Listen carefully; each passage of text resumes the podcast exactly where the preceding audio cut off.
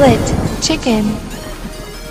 Olá a todos, bem-vindos ao 22 episódio da quinta temporada do Split Chicken e antes de nos apresentarmos, até porque já nos conhecem, tenho de admitir aqui que na realidade eh, mentimos, porque dissemos que era por motivos de saúde que não gravámos ontem, mas temos de esclarecer aqui, neste momento que falta uma hora e 53 minutos que começámos a gravar este episódio, ou seja, são 10 da noite e 7 minutos de dia 31 de janeiro, portanto falta uma hora e 53 minutos, como estava a dizer, para o fecho do mercado de hum, contratações do futebol profissional europeu e tenho de admitir, aqui de uma vez por todas, que não gravámos ontem porque tivemos uma noite muito ativa.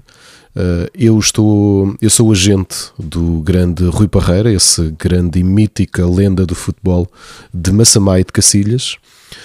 E, como sabem, esta novela toda da venda do Enzo Fernandes para o, o Chelsea uh, foi colocado o nome do Rui Parreira no, na mesa e, e, portanto, temos tido um, tivemos uma noite atarefada, tivemos um dia atarefado e só agora, há cerca de 15 minutos que libertaram, portanto, o Rui já não está nesse pacote de venda do Benfica para o, o Chelsea. Uh, conseguimos ter agora o tempo para gravar o episódio, portanto, pedimos imensa desculpa e uh, aqui fica a nossa.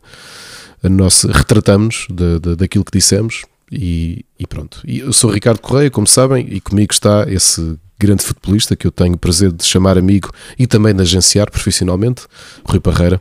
Rui, como é que tu estás? Como é que é? Epá, e falhámos mesmo por um bocadinho, pá. Foi aquilo, foi, foi mesmo. Uh, eu também não gosto muito de ser a segunda opção, mas pronto. Uh, não, aqui, prefiro ficar por aqui. A gente, a gente, tinha que tratar de negócios, né? porque podcast, pronto, uh, gostamos muito, mas não, não nos paga os milhões que o Chelsea havia-nos de me pagar, não era? Que estava muito indeciso, era o Enzo Fernandes ou o Rui Parreira. Pá, mas... Sim, epá, ele como é mais baixinho, uh, entretanto, não sei se já passou ou não, ele estava a fazer testes médicos, passei por ele quando estávamos ali a, a mejar para o fresquinho, não sei se, se ele se despachou ou não. não, o negócio ainda está, ainda está por um fio, portanto, tá, não, pronto. Vamos ver. Grande Ricardo, agora falando de coisas sérias, tu estás melhor. Eu sei que te preocupei a malta, eu fiz o aviso, pronto, em nome do, do Split, a dizer que por questões de saúde, não menti, ao, ao contrário do que estavas a dizer. Brincar, não, claro. Tu, estás para aí a morrer e vamos ver se o pessoal não se vai arreganhar todo com a tua voz, não é? Não, não, quer dizer, felizmente sinto-me bem, sinto-me. Hum, não, não, só estou entupido, portanto é uma constipação. Uh, e é uma coisa curiosa destes tempos. Há bocadinho recebemos aqui a visita do nosso amigo Mike Silva e, estava, a comentar, estava a comentar isso mesmo: que hum, no mundo pós-Covid tu estás constipado e de repente ficares sem olfato é, um, é, um, é, uma grande. é soar os alarmes a toda a gente. Isso aconteceu-nos no sábado, porque temos estado. Mas já fizeste testes? É isso? Já, já, como, como sempre tem acontecido.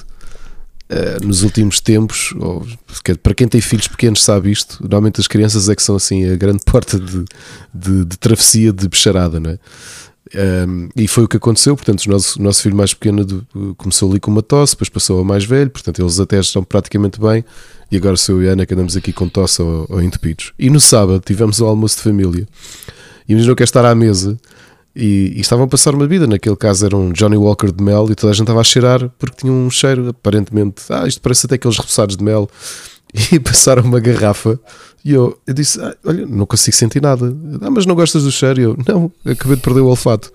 Tu disse isso nos tempos que correm. Desertou tudo na mesa, não, ficaste ficou, sozinho. Mas ficou, a reação foi que o malta teve, sei lá, quase encostar-se para trás nas cadeiras, de género, olha para aqui este, para aqui este convidado, pá. o co convidado, convidado. Disse, agora, se for, peço imensa desculpa, mas, mas Ana perguntou, mas tens, mas tens paladar? Eu disse, tenho, pá, simplesmente. E, mas não tinha mesmo, perdi completamente o olfato e foi assim do nada, a meio do almoço. Uh, pois, estás todo fanhoso, mas agora já tens, outra vez? Sim, recuperei na, na, no domingo e depois fiz teste de Covid e não, não tenho. Mas é, mas é engraçado como é que aquelas coisas que todos nós sempre passamos, não é? ficar sem olfato, quer dizer, todos nós já tivemos isso, por estar constipado. Claro. Mas, mas parece agora é como, como dizeres: Olha, tenho cordyceps. Não é?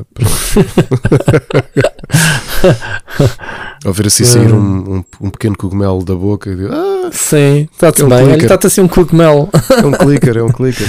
oh meu Deus. Muito bem. Bom, uh, é, é, assim, o pessoal sabes que gosta de te ouvir com, com a tua voz de Deus grego, voz normal. como já, voz, já foste batizado. A voz de Deus grego, é isso. É isso. e portanto, uh, pronto, espero que esteja tudo bem, os teus miúdos também estejam bem. Ah, olha, por acaso vou-te dizer, acabei por ver o Mike e até te vou dizer porquê, porque calhou mal. Um, hoje, e o Mike, o Mike está a ouvir isto, eu sei. Mike, tenho pena, mas para a semana estamos lá. O Mike é baterista, acho que ele já partilhou isso com algumas pessoas, muita gente sabe. E andávamos aí com saudades de ele e mais uma pessoa que tu também conheces. Uh, Fazer um jam. Fazer uma jam, sim, de ir para o estúdio só improvisar e tocar umas coisas e já tínhamos o estúdio guardado, uh, reservado. Olha, o estúdio até estávamos a comentar isso. Primeiro, eu, eu tive naquele estúdio, eu já lá deixei o equivalente, provavelmente, ao, valor, ao preço de um carro. Porque eu comecei a para lá em 98 e fui para lá todas as semanas uh, ensaiar de 98, praticamente de forma Quanto é que é por semana? Quanto é que é o, o estúdio? Olha, eu pagava uma mensalidade, acho que era de 40 ou 50. Em 98 não, o equivalente a 25, uh, desculpa, a 2 contos e meio inicialmente, depois uh, sei que aquilo já com o euro era à volta de 40 ou 50 euros por mês. Duas horas por, por, por semana. Um, epá, e aquilo foi de 98 para aí a 2011 ou 2012, praticamente de forma ininterrupta, e depois assim mais ocasionalmente desde, desde então. Mas deixa lá muito, muito, muito, muito dinheiro. Muito dinheiro mesmo. E então íamos lá voltar, que é o para quem conhece e quem anda no mundo da música, especialmente na zona da Grande Lisboa, o famoso Jap Studios, ali em Sacavém, à saída de Moscavide, à frente da REN, uh, o, o, já, o já conhecido um, estúdio de gravação e ensaios do, do Zé Tó. Pá, to, toda a gente conhece, ok? Toda a gente conhece este, este estúdio. Íamos lá voltar e pá, ainda olha, não deu. Mas o Mike aproveitou e olha, veio cá beber café. Perguntou-me se estás bem o suficiente para beber café. Estou, pá, só não. Quer dizer, não, não vou estar a cantar porque me dá um bocado a garganta e estou entupido. E não vou estar a fazer. Pá, não, não ia estar a fazer esse esforço. Não era muito saudável. Mas estou, estou fixe. Muito bem. Está a passar para a semana já. Aliás, vamos ver só para o para cá do abismo. Já estou com uma voz decente. Se não é, bem-vindos ao mundo que existe. Para cá Sniff. do abismo. Muito bom. Olha, vamos uh, dar aqui um abracinho aos nossos queridos Patreons. Uh, Ricardo, já, já entregámos uh, os passatempos de janeiro ou ainda está a decorrer? Faz lá um ponto de situação. O de janeiro está a decorrer, portanto, vai decorrer até à primeira ou segunda semana de. de hum, ajuda-me de fevereiro, porque. Como também só conseguimos lançar o jogo depois do dia 20 por causa do, do lançamento, é? porque já sabe que é o Fire Emblem, okay. o Season Pass. Muito bom. Uh, que vamos aproveitar para prolongar um bocadinho. E, ou seja, se tudo correr bem, vai estar a decorrer em simultâneo com o, uh, com o, com o passatempo de fevereiro. Mas não, não estranho. Boa. Será que em fevereiro vamos ter alguma bomba para dar à malta? Ou... Sei, vamos ver. Vamos tentar, não é? Era mágico. Era mágico. Wink, e era wink. tão, era, era tão wink wink, tão. É, não é? Tão pozinhos para lim pim pim. Era, não é? E varinhas Olha, mágicas. Só vos é queria pedir uma coisa: uh, vão, se não participarem, pelo menos vão ver as respostas e tentem votar, porque senão, nós não queremos estar a ser o pessoal, não, a... o pessoal não quer, não quer jogos, não quer, só nos quer ajudar. Tipo, a gente quer retribuir e não, o pessoal não quer, nem participa, nem, nem coisa tem que, tem que participar, malta. A gente nem, reparem, nem sequer estamos a dizer subscrevam o Patreon, não é isso. É quem está de subscrito, participem, espaço a termos. Parece bem, não é, Ricardo? É, é, é isso, basicamente. É isso mesmo, exatamente. é, é, é porque, como nós não, queremos ser, ser nós a escolher os vencedores, preferimos fosse de forma pois. democrática quem pode participar e mesmo que não queira participar porque não está interessado no jogo, porque. E, e mesmo sendo uh, nós, eu afasto-me, é uma tarefa tua pronto, já é para nós sermos dois sim, a, não, não, a, tocar não, né, da cena. Não, eu acho que não é muito certo estarmos a escolher. É preferível que seja a própria comunidade e os próprios Patreons que participem e que votem. Claro, é que votem. Muito bem. Olha, e queria hum, então dar aqui um abraço ao JPW, ao António Pacheco, à Patrícia Casaca, ao Celso Bento, o Dempsey, o João Gomes, o Wilson Guys, o Nuno Pereira, o Carlos Duarte, o Ruben Porralho, o Elden Paiva, o Filipe Silva, o Nuno Silva, o Oscar Morgado, Anza Bolt, o Fasco Vicente, o Carlos Filipe, o Ricardo Moncacho, o Luís Ribeiro, Frederico Monteiro, Bruno Carvalho. Malta, muito obrigado a todos pelo, pela vossa contribuição mensal. Uh, pá, isto ajuda bastante. Em breve vai haver uh, atualizações de setup, provavelmente, eu estou a pensar, pelo menos. Uh, e isto vai dar, obviamente, uma boa ajuda. Muito obrigado, malta. Um, Ricardo, na nossa comunidade tivemos umas, umas collabs esta semana. Uh, não tivemos muitos podcasts da nossa rede, tirando, obviamente, às quarta-feiras o Para Cá do Nada. Para cá do nada é muito bom. Um, isso era um grande combo. um grande spin-off. Tu e o Carlos Vata a gravarem para, para cá do nada. Para um, para um de abril, deixamos aqui a ideia, pode ou não acontecer. Uh, eu escrever o script, escrever um script e o e, o, Carlos... o, Carlos... o Carlos gravar o Para Cá do Nada. para cá do nada, muito bom.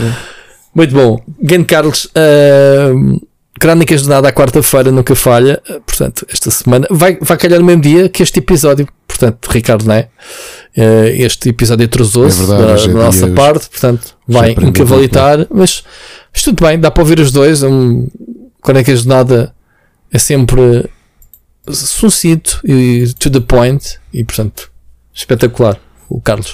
Uh, mas tivemos umas collabs. Uh, eu tive. Uh, eu e tu tivemos num, no podcast dos Jogos do Ano com a malta do Glitch, certo? Ajuda-me. Uhum. Do Glitch, do, do Taça dos Jogos e, obviamente, o, o podcast do, do Daniel. O Super Megabit, Super Megabit, Super Megabit e, e, e, e o N3Cast. Yeah. Uh, não falta nenhum, para não? Éramos tantos, porque éramos quase dois de cada, não era? Éramos 10 pessoas, 10 ou 9 ou 10? 10 pessoas? Éramos 9, éramos 9. 9? Era, era, Pronto, uh, a, a, discutir uh, e, e, houve discussões mais acesas, menos acesas, discutiu-se jogos do ano. Foi interessante ver pontos de vista tão diferentes, escolhas tão, tão, tão diferentes também com melhores ou piores argumentos, não interessa. Houve, houve, obviamente, um esgrima interessante.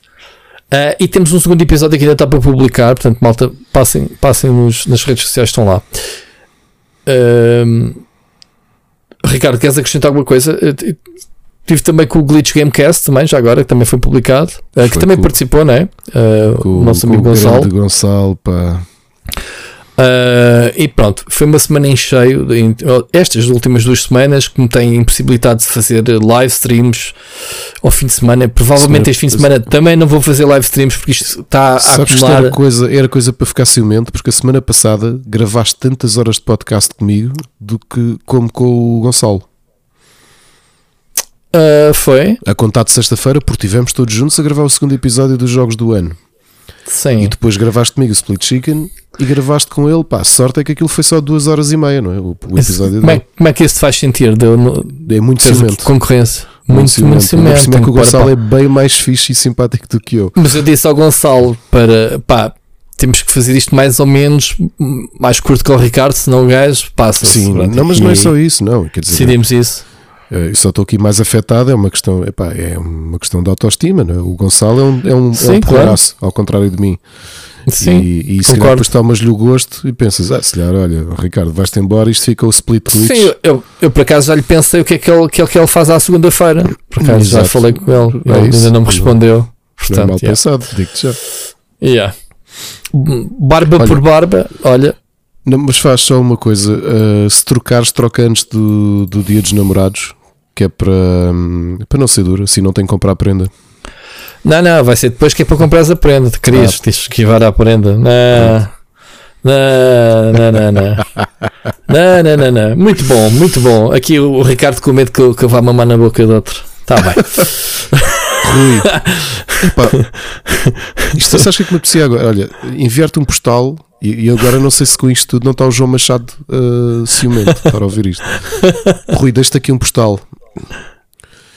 Seu Bill para o meu Frank.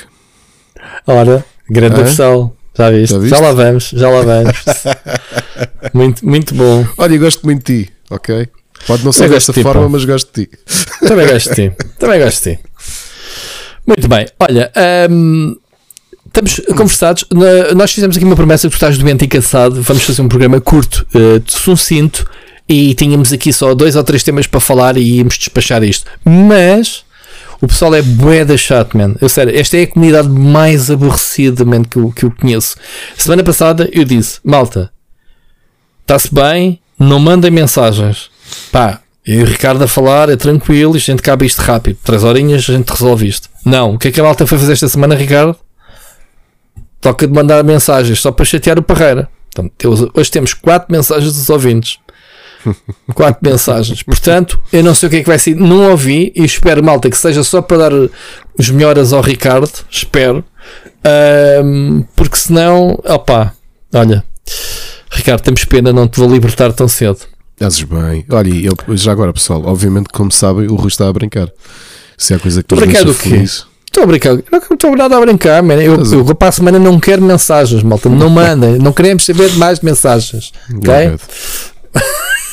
Só o Rude Parreira, né? O Rude Parreira. Uh, regressou. Não, manda mensagens, malta. O programa só, só tem piada quando são vocês a, a mandar mensagens. Ricardo, vamos passar então às notícias. Hoje temos separador. Siga. Notícias da semana. Então, Olha, pessoal, como começa hoje fevereiro? Isto não é bem uma notícia, mas é um desafio que alguns developers uh, indies uh, têm espalhado desde 2021, que foi uma, uma coisa que se tornou relativamente conhecida no, no Twitter, que é o Fresh February. E qual é que é a ideia? É aproveitar em fevereiro para a cada dia jogarem um jogo novo por exemplo, aqueles que estão no backlog há muito tempo, que compraram e têm instalado, tentar ter experiências diferentes com videojogos todos os dias, em vez de ficarem agarrados, por exemplo, ao League of Legends, que é uma coisa que eu já não jogo há 5, há 4 meses, pelo menos. Estou muito contente. Eu não concordo Mas, com isso, Ricardo. Não concordo. Não concordas com o quê? Eu, se há coisa que eu testo é dar beijinhos a jogos. Está bem, então, é inst não precisas de... instalar, instalar, jogar um bocadinho tu, num dia precisa, e depois passar ao próximo. De, tu não precisas de de fazer. Isto é obrigatório, ok? É uma sugestão de, deste, deste tópico que vão ver pelo Twitter hum, ao longo okay. dos próximos dias ou semanas. Tu vais fazer isso? Todos os dias vais picar Sim, um? vou, vou, experimentar, vou experimentar jogos. Uh, vou tentar dedicar. Então, mas, mas, mas partilha isso por dia, todos os dias, o que é que andas a. Olha, vou tentar, vou tentar. Olha, uma, Faz um, assim, assim, tipo influencer, um tipo Jorge Vieira, tipo. É um todos os dias, um um jogo por dia, não sabes o bem que te fazia, assim uma cena como ele faz. Eu só não faço a Jorge Vieira porque não tenho ninguém que me queira vir cá dar abracinhos. Portanto, quer dizer, então, mas fazes já mesmo. como o Jorge. Jorge é que é. Bem, mas, mas fazes já mesmo. Que eu dou a gente quer dar miminhos ao Jorge. Por acaso, é outro dia instalei o Yakuza eh, para ver se, se colava e pensei, está quieto. Está quieto, Rui, estás a entrar em fevereiro. Olha, eu só disse isto, eu só disse isto porque eu, entretanto, consegui matar saudades do Jorge, ao Jorge e tive-lhe a dar miminhos. Por acaso eu não estou com ele desde, desde Natal. Tive, Só, gostei, abraço, gostei de dar miminhos e abracei-o e essas coisas todas. e cheirei-lhe o cabelo. Isto ficou Muito estranho bom. de repente. Foi. A falar do quê? Do Fresh Fevereiro. Ah, o Fresh Fevereiro, então a ideia é esta. Portanto, se quiserem, partilhem connosco. Eu vou tentar fazer aqui uma espécie de diário. Que, que belo mês. Dias... O, o, tu, tu, sabes, há quantos meses, eh, desde o ano passado, que andamos a pregoar que fevereiro de 2023 ia ser aquele, aquele mês. Olha, Aqui, olha, aquele olha, mês terrível. Então, como é um mês terrível, é fazer isso. Já que vão sair tantos jogos, fazer o Fresh Fevereiro, mas só com lançamentos do, do mês. Exato. Estou a brincar. Eh, mas agora a sério experimentei. Estás à espera um que a malta tenha carteira para isso, né? Porque estás a falar de barriga cheia, né? Já, partilhem connosco o que é que. Eu vou fazer isso. Vocês sabem que eu compro muitos, muitos, muitos indies e volta e meia tenho aqueles uhum. momentos de limpar o palato em uhum. que, sei lá, as, as, últimas semanas de dezembro eu costumo fazer isso, aproveitar os jogos que compro nas promoções de verão, de outono, de inverno e instalar e pá, já que os comprei e também foram baratos, experimentar o, ver o que é que saiu Uh, eu vou fazer isso. Alguns jogos, portanto, a ideia. Vou-vos ler aqui oficialmente o criador disto em 2021. Portanto, o Fresh February é um desafio anual para jogar um jogo que seja novo para vocês. Portanto, não é preciso ser um é. jogo recente. Sim, todos os sim, dias sim. no mês de fevereiro. Uh, este developer começou a fazer isto não só foi um bocadinho para desanuviar também dos confinamentos, uh, decidiu partilhar isso na, na comunidade e as pessoas também estavam fechadas em casa e, e começaram a juntar-se. Portanto, é jogar um jogo que nunca, que nunca jogaram todos os dias uh, e tentar passar pelo menos o tutorial se conseguirem e colocarem um screenshot do que é que jogaram no, nos vossos redes sociais, por exemplo, Twitter, e adicionar o hashtag uh, FreshFebruary. E, e é isso. Um, ah, e então ele também deixa algumas ideias. Portanto, isto começou a ter tantas sugestões ou tanta gente a juntar-se que em 2021, que foi assim uma, uma coisa mais espontânea, em 2022 pediram ao autor para sugerir tipo temas. Uhum. Um,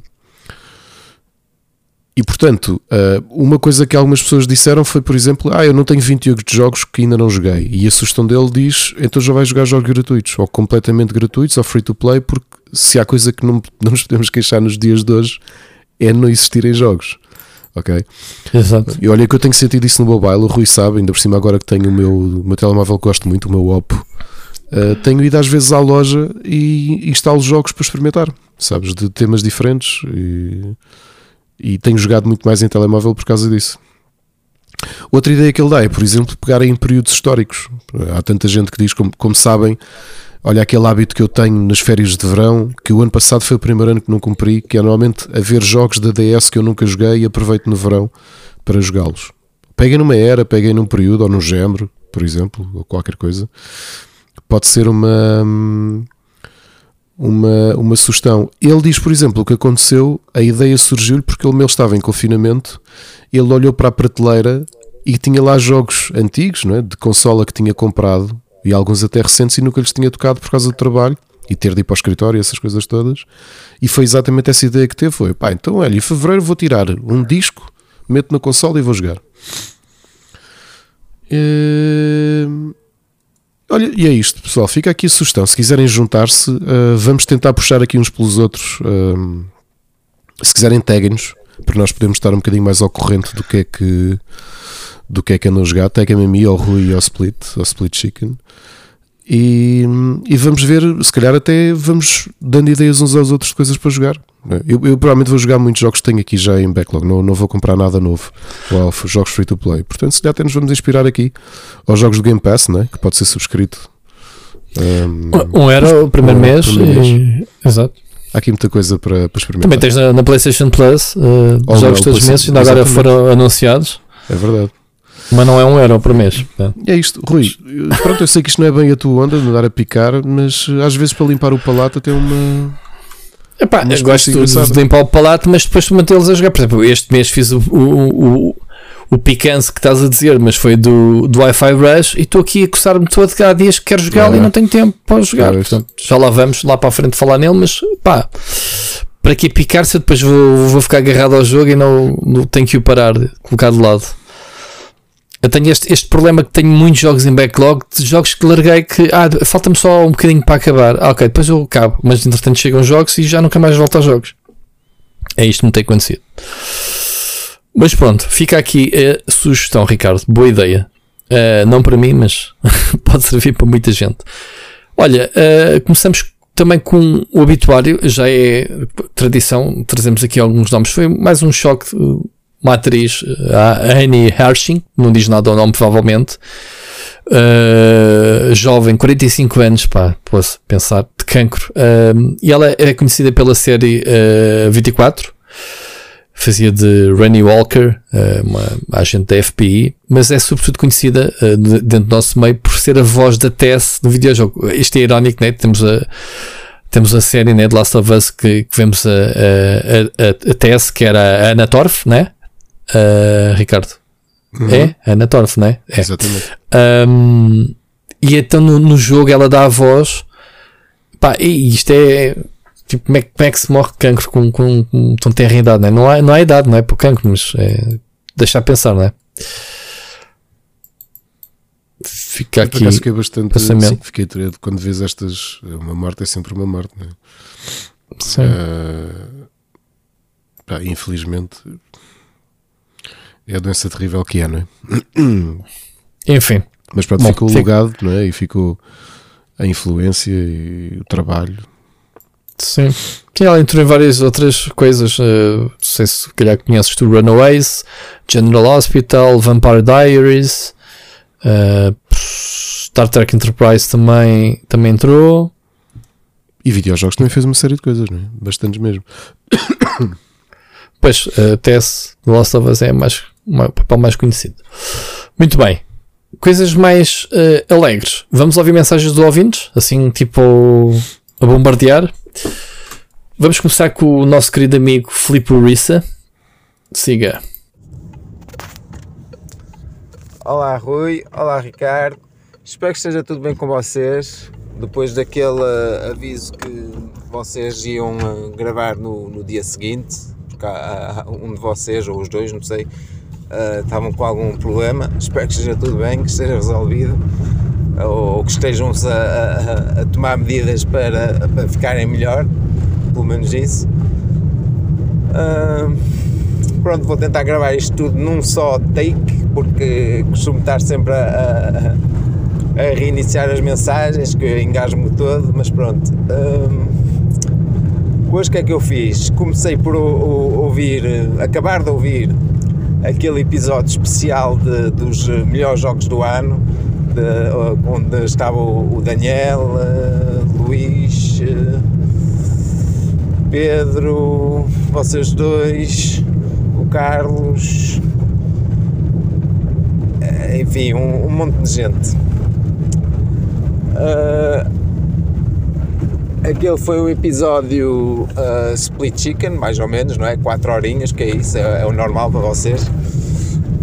Mas uh, sempre muito bom com algumas, alguns confrontos de argumentos, bons ou maus, mas era o que era. Mas gostei mesmo muito desse episódio. Parecia que estava a ver quase um. um, um daqueles programas de, de, de futebol da, da, CMTV, mais ou menos. Acho que vocês já estão a perceber mais ou menos o que eu quero dizer. Uh, mais, o que é que eu posso dizer mais? Uh,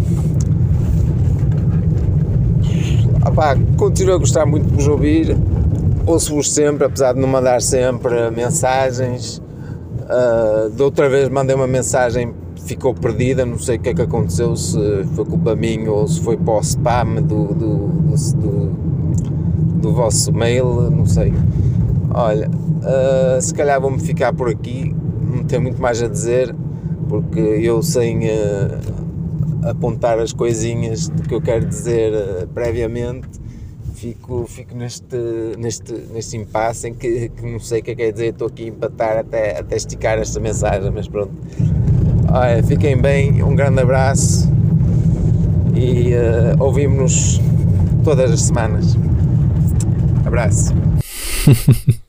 grande flip, pá. Isto é que é amizade, Ricardo. Uma pessoa grande diz flip. ai e ele vem e para. E grande, diz, que é que se passa? Flip. Antes, antes de comentar o, a, tua, a tua mensagem, só relembrar quem anda pelo Twitter, mas acho que não só pelo Twitter, porque podem segui-lo de outra forma, de outras formas também. O Filipe tem feito uma coisa muito interessante que é hum, fazer uma recolha de daquilo que é publicado, que já não é muito, como se sabe. Já não há muita coisa publicada em, em videojogos, já não se compara com o que acontecia há 10 anos. Uh, em termos de artigos de videojogos em Portugal e, e o Filipe tem estado a fazer essa recolha semanalmente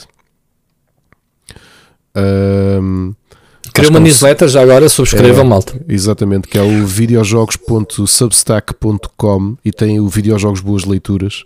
Basta colocarem o vosso e-mail e recebem a newsletter, uma curadoria do Felipe uh, em termos do que é que é escrito em, em, em Portugal em termos de, de, de videojogos, o que é uma coisa o que é uma coisa mesmo muito, muito interessante, portanto aproveitei para seguir.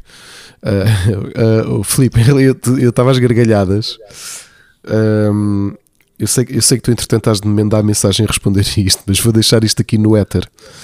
Que é, tu disseste, gostaste do episódio, mas fez-te lembrar os programas de futebol do CM. Uh, eu sei que, como, como dizem os, os nossos amigos anglófonos, beauty is in the eyes of the beholder. Uh, mas, mas, eu não sei se era um elogio. Houve, ali um, aquele elogio, é um elogio, mas tipo. Eu acho que depende de cada assim, um. Exemplo, com um pé atrás, né? Se eu disser a alguém, depende de quem diz, e quer dizer, há pessoas que podem gostar dos programas de, de futebol da, da CM e portanto isso, olha pá, uh, olha, tu que és fã dos programas de futebol da CM, o teu novo programa faz-me se lembrar isso. obrigado. Olha, isto faz lembrar uma história.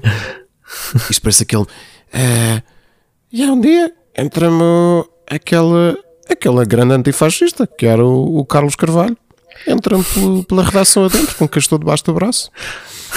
Com Olha castor? para mim e diz: Então, com, então com baixo. Peraí, com castor? Não, não sabes o que é que isto é? Isto era o, o Herman Enciclopédia, o Herman a fazer de Batista Sim, mas era, um, mas era um castor debaixo do braço.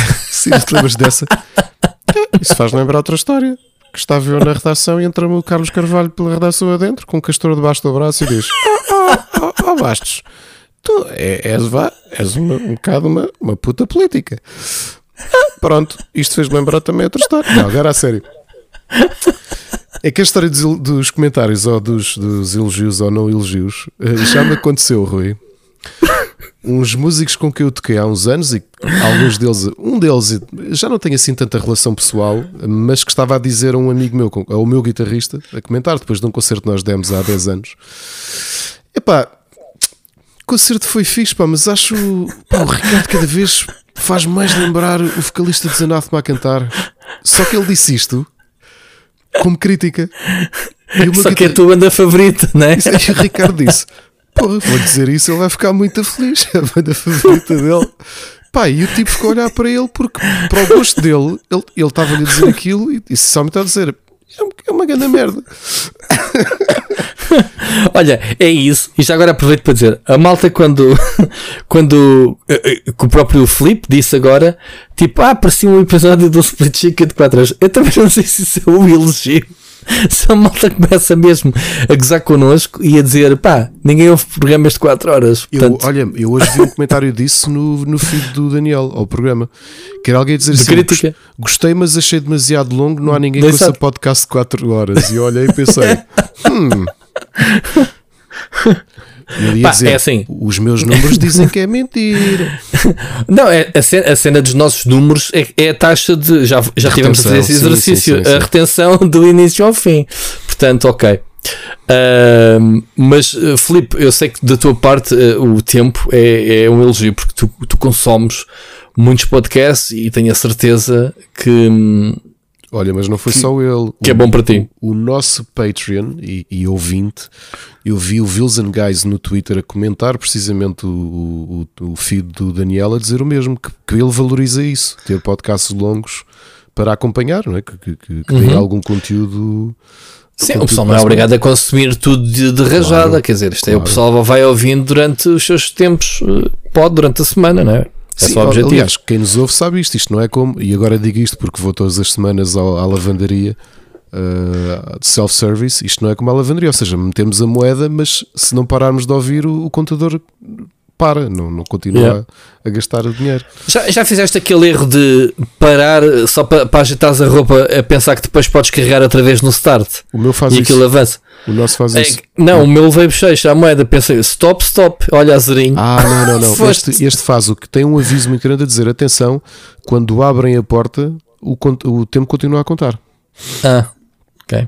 Há uma coisa que está mal explicada aqui no self-service onde eu vou que ele diz: ao longo dos últimos 3 minutos ainda podes estender o, o, o, tempo. Só que inicialmente pensava que era ao longo dos primeiros 3 minutos depois de abrir a porta.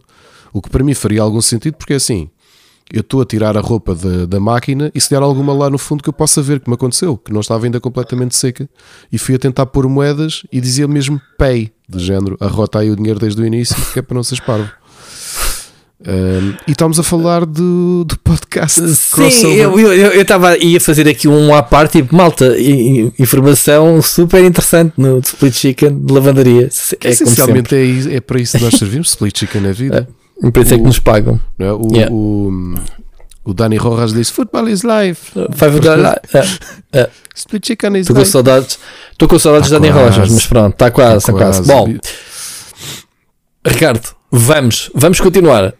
Um, Vamos à mensagem de Sir Becas agora. Gostaste, já agora, não, não podemos comentar aqui porque o episódio já se gostaste, gostaste da experiência? Do quê? Do, ah, do podcast? Gente, sim, estar que estão tanta gente no, no podcast. Ao início foi um bocado de choque, porque a, a tendência era atropelar. Acho que no segundo episódio a gente já, já nos contivemos mais, já. Sim, já, sim, sim. já não nos atropelamos tanto. o primeiro foi um bocadinho, epá, nunca, na minha vida juntei 10 pessoas ou 9 pessoas.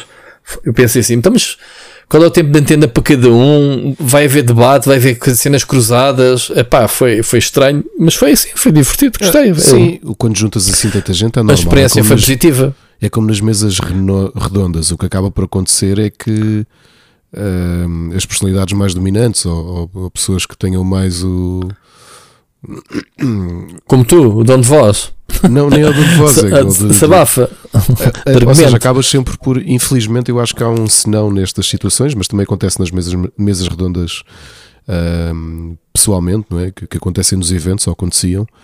É que acaba, acaba por abafar-se às pessoas que são menos uh, agressivas não é? nestes hum. debates. Hum. Se ficam uh, mais na, na ficam mais retraídas, exatamente. Sim, exatamente. Yeah. Muito bem. Mas eh, gostei, pá, e mais uma vez era aquilo que eu dizia, não?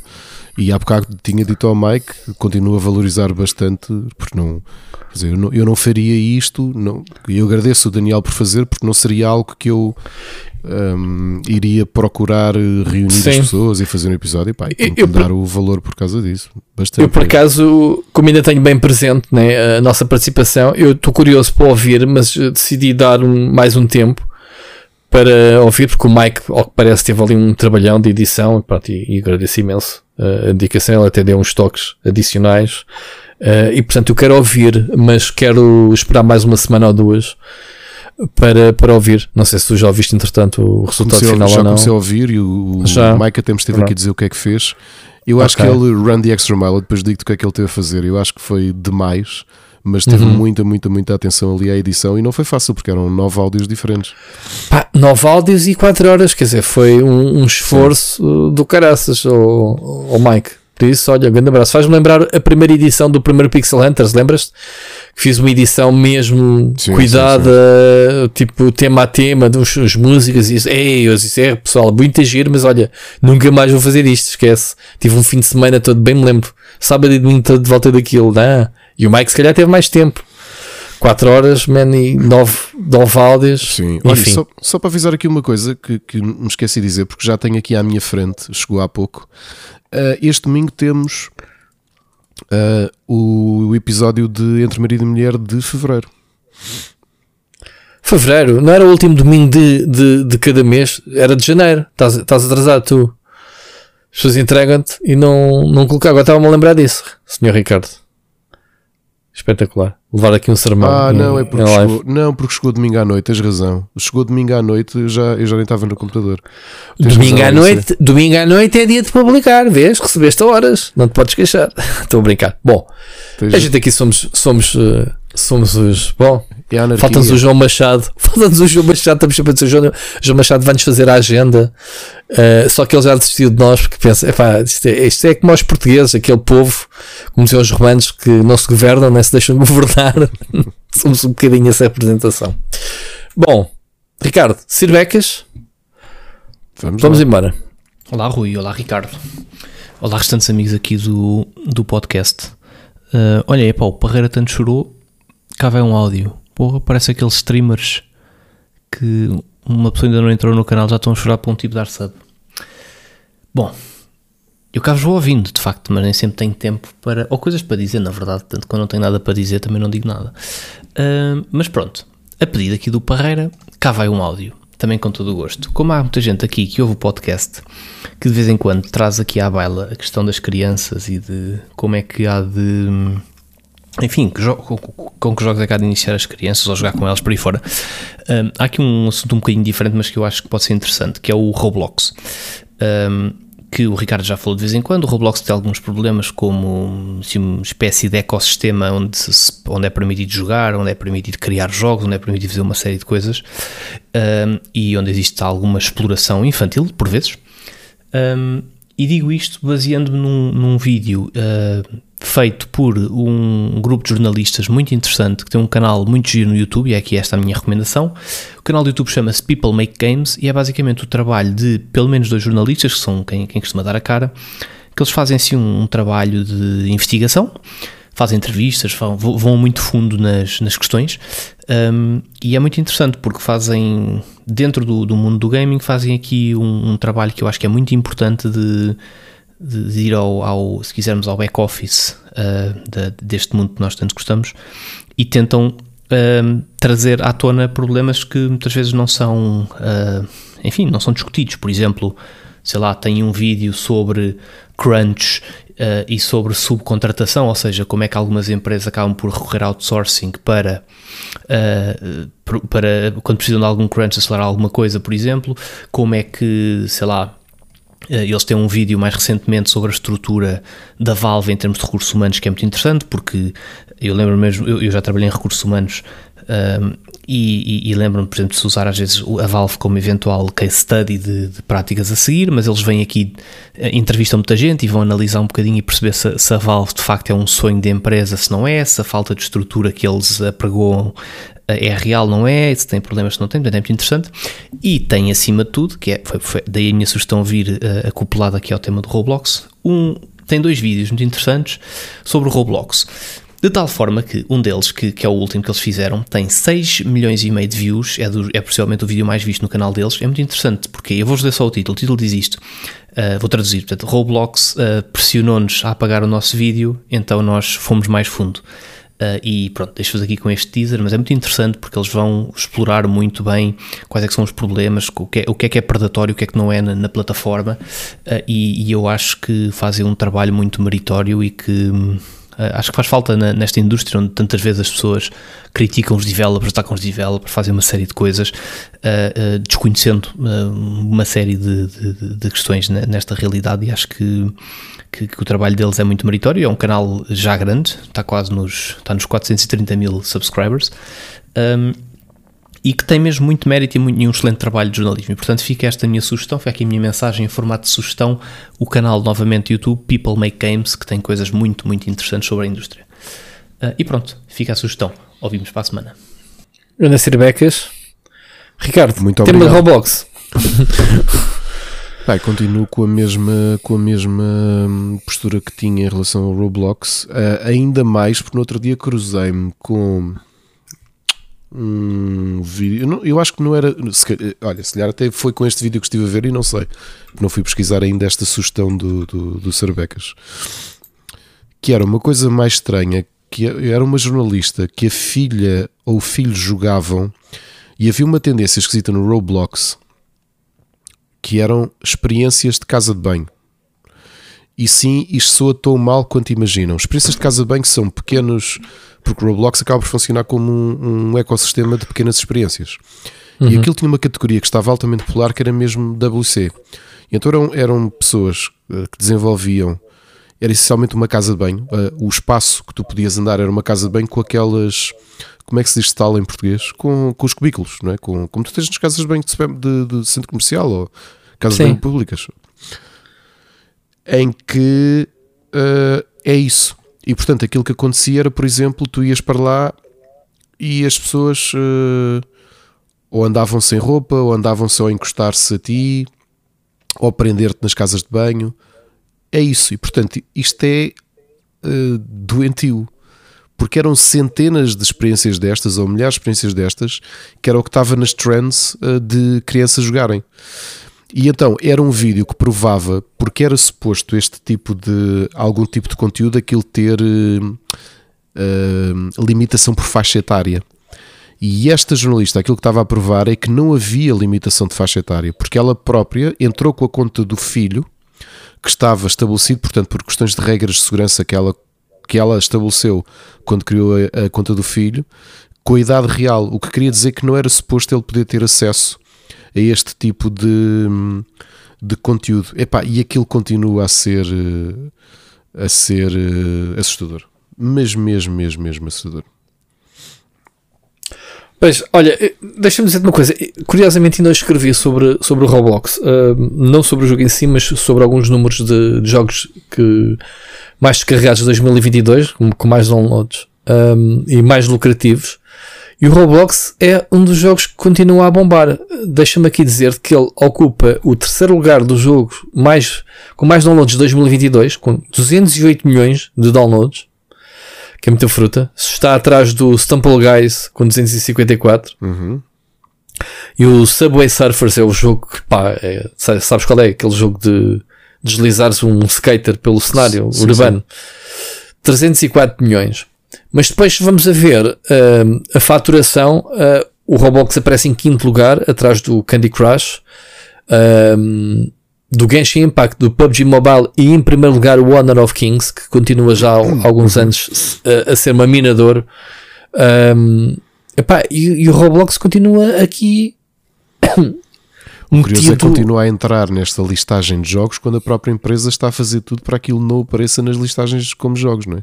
Que entre como experiência ou, ou quer que seja. Nós já conversámos sobre isso aqui. Sim, mas o jogo Tanto ainda a é. A própria palavra ainda... game desapareceu dos EOLAs e tudo da Dá-lhe jeito, dá-lhe jeito para alargar público, pá, porque o Roblox eh, continua a ser um jogo daqueles que são utilizados nas escolas, não é? Na, como o Minecraft, isso por acaso também escrevi hoje. Eu, eu, repara, as cenas que eu escrevo sobre gaming no SAP passam ao lado de muita gente. Ao estavas a falar de, de, do Felipe fazer eh, uhum. decorar as cenas. Hoje escrevi sobre um, um, guia que foi lançado em português, um guia de, de incentivo aos, aos professores a utilizarem videojogos na sala de aula. Ok? Sabias que existe esse guia? Portanto, com uma lista de jogos uh, brutal uh, que te dá. Um, eu estou aqui, estou a fazer um plug às coisas que eu escrevo, Ricardo. Não é muito normal, não, mas, mas pronto, já, já, já Rui, são temas que falamos. Só, nem, nem, eu nem tu fazemos plug ao que escrevemos, nem ao que publicamos, nem ao Exato. que gravamos. Nem, nem a porcaria nenhuma, meu. Pronto. Eu, eu acho que mas a única é... coisa que ainda vou lançando volta e meia é o para cada abismo e é quando me lembro. Portanto, vê lá. Muito bem, mas pronto, este artigo que, eu escrevi, que é um artigo, uma notícia sobre, sobre como os professores podem usar, por exemplo, o Animal Crossing para ensinar noções de geografia, biologia, organização e gestão de tempo que é interessante, é um Animal Crossing vive do tempo real. O Civilization, que ensina sobre história e geografia, mas também economia e sociologia. Pá, sei lá, até o Fortnite pode ajudar a desenvolver competências de colaboração, dizem eles aqui. O Assassin's Creed com o fator histórico, não o jogo em si, não é? Porque é para mais 18, mas, mas aquela experiência Sim. do Discovery da Grécia e do Egito está a ser bastante utilizada no, nas salas de aula. Mario Maker, resolver problemas, Minecraft para desenvolver o pensamento crítico, o Portal ajuda em geometria e análise espacial. Reparem, malta, isto é muito interessante. A lista é boa extensa dos jogos, eh, porque se quiserem procurar, obviamente, no, no Tech, o artigo, ou peçam um link uh, para, vos, para, vos, para, vos, uh, para, vocês terem acesso ao manual que é gratuito, um PDF, uh, e até eles organizaram aulas específicas e práticas com, os videojogos em mente. Achei super interessante este, este, esta um, iniciativa internacional, mas foi cá, tu conheces a Associação de Empresas Produtoras de Videojogos e, e Distribuidores de Videojogos, a EPDV, Ricardo, uhum, tu sim. que andas mais neste meio, sim, não conhecia esta sigla deles. Um, é onde está, pronto. é uma, é uma associação que, que tem as distribuidoras, portanto Nintendo, Playstation, ah, é essa associação? É essa associação, sim. Ah, ok. Uh, ok, ok, ok. Pensei que esta não tem nada a ver com os produtores de videojogos é nacionais. APDV. Pois, ok. Eu, confusão. Estou sempre a dizer que... mal o nome. É, é, mas as, as, iniciativas, as iniciativas, ai, estupidez, as iniciais são muito parecidas, eu também me faço confusão. A PVP ah. que é de criadores, é a nova associação que é presidida pelo Jefferson Valadares e vice-presidida pelo sim. Rui Guedes. Sim, sim, sim, sim, sim, sim. Conheço perfeitamente, o, eu faço confusão com as siglas. Ok, o interessante desta associação, e, e, ainda bem que falas dos intervenientes Nintendo, Sony, não sei o quê, o objetivo deste manual é mesmo a integração de jogos comerciais, ou seja, não são jogos criados especificamente para a sala sim, de aula. de entertainment ou seja, são jogos que podemos encontrar nas prateleiras de qualquer jogador ou qualquer professor, vá, digamos assim. Tu, como professor, Ricardo, por exemplo, vais para a tua aula um jogo da tua prateleira e utilizar especificamente. Eles ensinam uh, exatamente isso, como, como é que esses jogos poder, podem ser úteis. Um, portanto, achei uh, estupidamente interessante uh, publicarmos isto hoje. E pronto, ficou aqui o meu plug dos meus dois. Mas eu não escrevo sobre videojogos, malta, atenção. É só, só, só, só quase todos os dias, mas está-se bem. Um, Ricardo, mais sobre, sobre este tema do Roblox. Eh, eu não, epá, não tenho nada para dizer, eu, eu, sou um zero com o Roblox. Eu acho que nunca vi sequer nada sobre o Roblox, tirando a fama que o jogo tem. Um, as experiências que o jogo faz, mas nunca, nunca tive. Mais depressa vi Minecraft, né? Já joguei Minecraft, Roblox nunca, nunca tive. Muito bem, avançamos então. Yes. E fica aqui a sugestão uh, do, do canal que o, que o Serbecas deixou. O Serbecas, depois tenho que partilhar isso no Twitter, porque sinceramente, pessoalmente já me esqueci. Tem, tem que se. Tem, tens que partilhar isto de Serbecas depois no, no nosso Twitter ou assim. Muito bem, Ricardo, só para ti. Netflix vai ter série live action de One Piece. Sei, Isto olha, faz sentido? Olha, foi, tive essa conversa ontem porque, aliás, como ouviste no vídeo que publicaste no, no, no, split, no split screen, eu já disse aqui várias vezes, e não digo isto de anime leve, porque obviamente que cresci como grande fã de Marvel e moldou a minha vida, e sou um grande fã da saga Vice and Fire e de muitos mundos J.R.R. Tolkien, Pá, tanta coisa que já li na vida, e, e nunca esperei vir a dizer isto eh, talvez 11 ou 12 anos depois de ter, 13 anos depois de ter começado a ler, eu acho que não há mundo nenhum uh, tão bem escrito, tão bem interligado, tão coeso, tão uh, pá, foreshadowing de uma coisa que foi escrita e foi muito subtil há 24 anos e de repente materializa-se aquilo tem um sentido, como o mundo One Piece. E eu digo-te isto porque eu tinha grandes preconceitos com mangá. Eu cresci, como tu sabes, com banda desenhada uh, franco-belga e banda desenhada americana, como toda a gente que, que uh, da tua idade e da minha idade. Portanto, o mangá, obviamente, não era uma coisa típica, é? é muito mais típico das gerações mais novas. E, e, foi o One Piece, precisamente, que me, que me conquistou para ler mangá. E eu leio religiosamente todas as semanas, ok? Eh, posso dizer até que tenho passado desde a última semana e qualquer coisa, talvez duas semanas, tem havido, já estamos no arco final da história, portanto, uh, a história estreou-se em 96, não é? Começou a ser publicada em 96 ou 97, e portanto, já, se calhar vamos ter 30 anos de história ininterrupta, muito E complexa. vai acabar mesmo. Vai agora? acabar, já estamos mesmo no, no arco final. Portanto, há muita coisa que começa a ser. Há grandes revelações que começam a acontecer a cada capítulo. Às vezes, por exemplo, aconteceu o capítulo da semana passada, publicado no Japão, o capítulo 1073 da banda desenhada. Na última vinheta, bastou revelarem o apelido de um personagem do governo mundial que permitiu a que. Uh, tu tens noção, por exemplo, One Piece é talvez dos, dos franchises mais seguidos do mundo, não é? Mesmo. É, é, gigantesco em termos de franchise, tem um following. Uh, não quer dizer, por acaso é uma coisa que até gostava de ler, se o following do One Piece ultrapassa Dragon Ball, é possível que sim, só por um aspecto, é que os tempos também são diferentes, portanto, massificou-se muito mais o acesso à leitura e o anime e tudo isso. Não sei se como franchise a, a, médio, a médio prazo vai ser tão conhecido, mas talvez, não sei. É daquelas coisas que gostava de medir em termos de viewer base ou de, de reconhecimento ou de peso. Mas eu e o meu filho temos visto muitos vídeos, há imensos canais só de análise de pequenas indicações e construção de teorias à volta de pequenas coisas que são reveladas. Aquilo que eu vi do One Piece, de, há várias coisas que me deixam de pé atrás com a série, e há outra coisa que me deixou relativamente curioso. A primeira é que das poucas coisas que existem na net uh, é, foi a construção dos barcos. A série está a ser filmada, ou esteve a ser filmada na África do Sul e construíram os barcos mesmo, em madeira. Fizeram concept art e construíram-nos. Do ponto de vista de cenário, daqueles barcos, a forma como os construíram, tanto o exterior como o interior, fiquei maravilhado. Por outro lado, eu tenho muito receio como é que tu adaptas uma coisa destas, porque é, é daquelas coisas que vive muito bem dentro do, da animação e especialmente e da banda desenhada. E depois. Ah, mas o, o que me faz confusão Uh, eu que não sou uh, conhecedor da série, atenção, uh, conheço, mas não, não sigo, não costumo tropeço no One Piece e jogo uns jogos, já joguei alguns vários jogos. Um, é que as personagens são altamente um, um, pouco humanas, digamos assim, porque o, o, o principal, não é? O, o Monkey D. Luffy o Monkey D. Luffy é um homem de borracha, né? Ele estica os braços né? uhum. né? e faz uma série de acrobacias.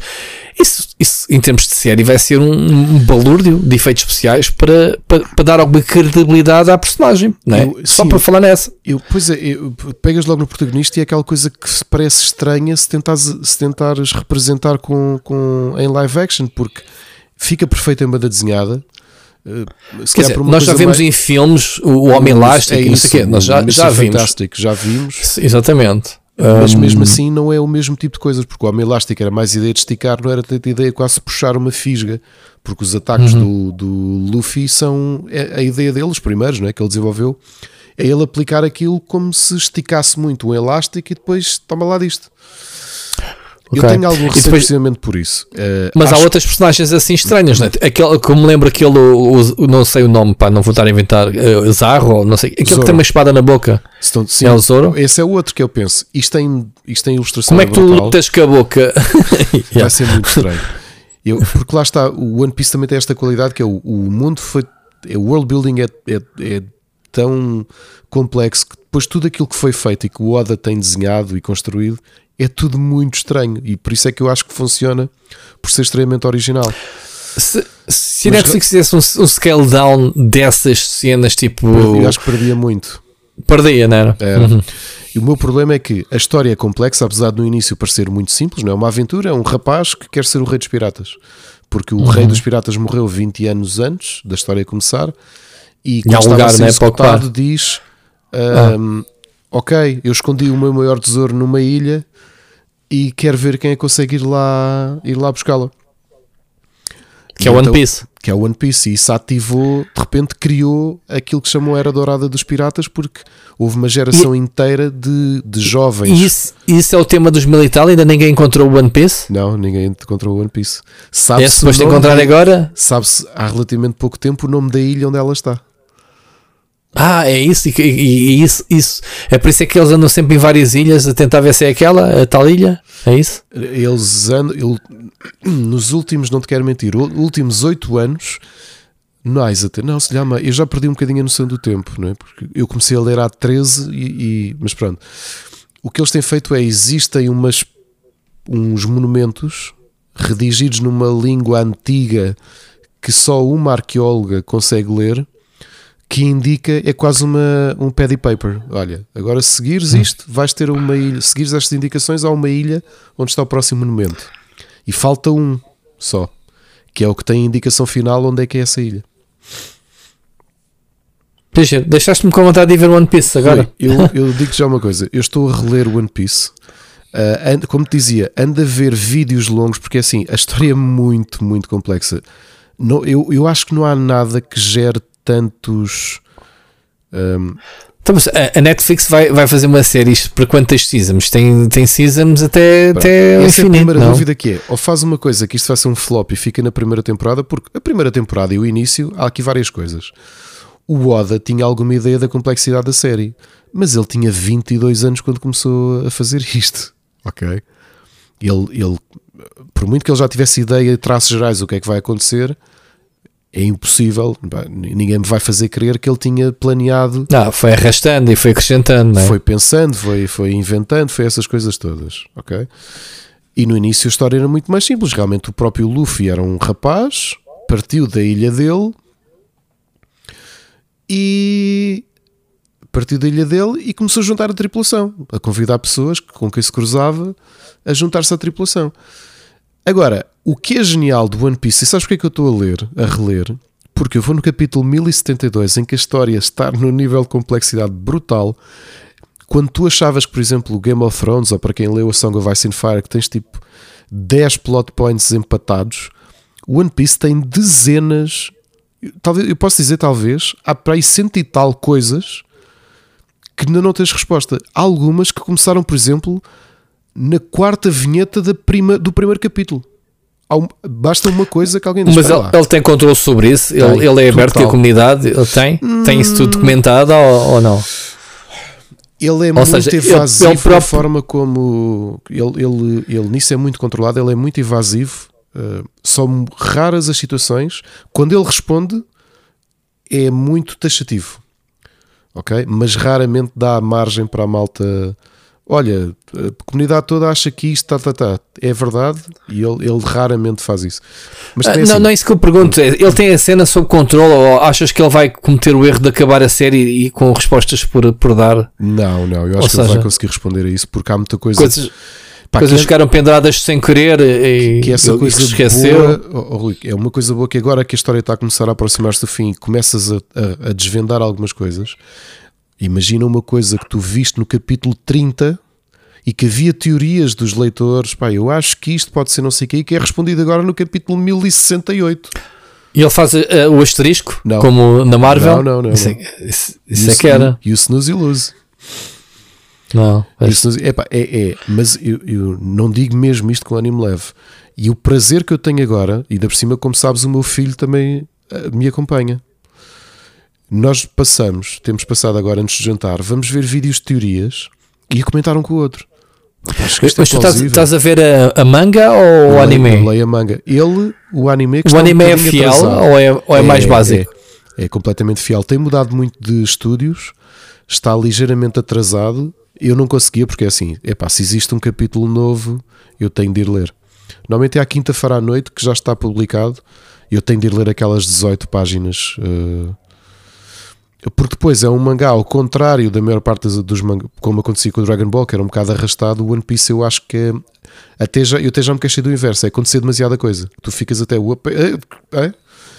Porque assim, a tripulação são nove e tens situações em que está toda a gente a fazer coisas diferentes. Aquilo é uma página para cada um. E tu, então e agora? Então agora esperas para a semana que vem. Ou para o mês que vem se ele meter férias. Esperas. Um, mas aquilo é um ritmo completamente abismal, percebes? É, é, é, e portanto, pessoal, eu estou aqui a vender One Piece e não, não, não, é, não é por acaso. É, um, é um investimento grande. Vai no capítulo 1073. Não é fácil, mas a viagem vale a pena de uma maneira, pá, porque é mesmo. Eu já te disse a única vez, a última vez nos últimos 15 anos. Mas como é que, que como, é que, como é que se acompanha isso? Desculpa lá, Ricardo. É, é há uma subscrição qualquer que eles têm? Ou... Ou como é que é? Então é assim, podem ir comprando os volumes até porque o primeiro já saiu em português em dezembro, ou então está na net. Está na net, eu não, eu não queria ir por aí, pronto, é isso, isso é a pergunta que eu já sei. Mas, já, não, mas não há podem, podem alguma comprar... coisa que ajude o pessoal a ler desde o início? Estás a dizer que há desde dezembro? Sim. Só agora é que saiu em português? Uh, sim, só agora é que acho que foi a Devir que publicou e acho que as pre-orders escutaram logo da tradução Mas que é do mangá? Do mangá em português. Existem, mas, é assim, conseguem comprar tudo Mas quantos inglês. capítulos? Cada tankobon uh, reúne. Rui, deixa-me só. Desculpa, tenho de usar aqui uma cábula. Porque cada volume, não é? Que é aquilo que. que são os livros que nós vemos à venda na, na Fnac. Que os primeiros uhum. foram traduzidos em francês, lembras-te? Que aquilo que acontece é que cada destes volumes, que até tem um número na. Uh, tem um número na, na, na lombada, reúne um número específico de, de capítulos. O que acontece é, chegas a um conjunto de capítulos, sai, porque o, não esquecer que isto sai numa revista, semanalmente. Sim, sai, sai, sai com capa grossa. Eu tinha isso com, com Walking Dead a cada 20, ou o que é que é, era? Depois saía o Tankobon, não é? Sim, e, e então, deixem-me só ver, epá, desculpem. Uh, portanto, tens muito, já tens 104 volumes publicados. E dizes que em português saiu o primeiro, pô, em, então tem muito, muito primeiro, que português de Portugal. Eu, eu, não te quero mentir, eu acho que existe português do Brasil, mas claro, depois não compensa. Sim. É muito mais fácil comprares. Uh... Isso é um valor de para comprar. Se cada volume desse é deve 20, custar um valor. De... 20 capítulos a cada, cada volume, ok? Não, Rui, não. Nem por isso. São coisas para custar uh, não te quero mentir, 8 ou 9 euros. Eu andei a comprar, por exemplo, de Boku, no, Boku no Hero Academia, em português para o meu filho, publicado pela Devir, e até apanhei uma promoção que andei a comprar 4 euros e meio cada um. Isso é barato. Não te esqueças que é tudo a preto e branco, portanto, em termos de print, ah, okay. pode ter muitas páginas. ok, ok. Mas acaba por ser. Ah, mesmo o original é preto e branco? Sim, são raros só no, os Só nos jogos é que, é que Não, tem cor? Uh, como funciona o Shonen Jump é que normalmente as séries de maior sucesso, ocasionalmente uh, de forma comemorativa, têm um capítulo especial em que o autor pinta, uh, pinta o capítulo. Hum. Mas grande parte é em, em. É assim, quem quiser comprar, são 104 capítulos. não é fácil comprar os primeiros. os primeiros capítulos. A versão portuguesa, por exemplo, Uh, está disponível neste momento na FNAC, passando a publicidade. Saiu no final de novembro de 2022, uh, 19,98. A versão portuguesa está um bocadinho mais cara. Se quiserem comprar a versão inglesa, por alguma razão, uh, conseguem facilmente comprá-la até na FNAC a 10 euros ou 9 euros com desconto hum. para aderente. Então okay. aqui parece a fazer Tenho... publicidade à FNAC, mas. Não, agora fiquei com muita curiosidade de, de, de, de ver. Tenho que, tenho que ver. Bom, Ricardo. Uh, portanto, dizer-te a série, eu, eu, a série. eu, acho que é, eu acho que é muito complicado porque visualmente é muito específico. Os personagens não sei se vão funcionar, porque pá, o protagonista. Ok, vamos fazer comparação. Há muitos personagens que funcionam bem em cosplay. O protagonista, o Monkey D. Luffy, é daqueles que sempre que eu vejo um cosplay, e por favor, quem estiver a ouvir que faça cosplay, não me leva mal, mas eu acho que é a realidade. não é das coisas mais emblemáticas de ver, porque é o que? É um rapaz.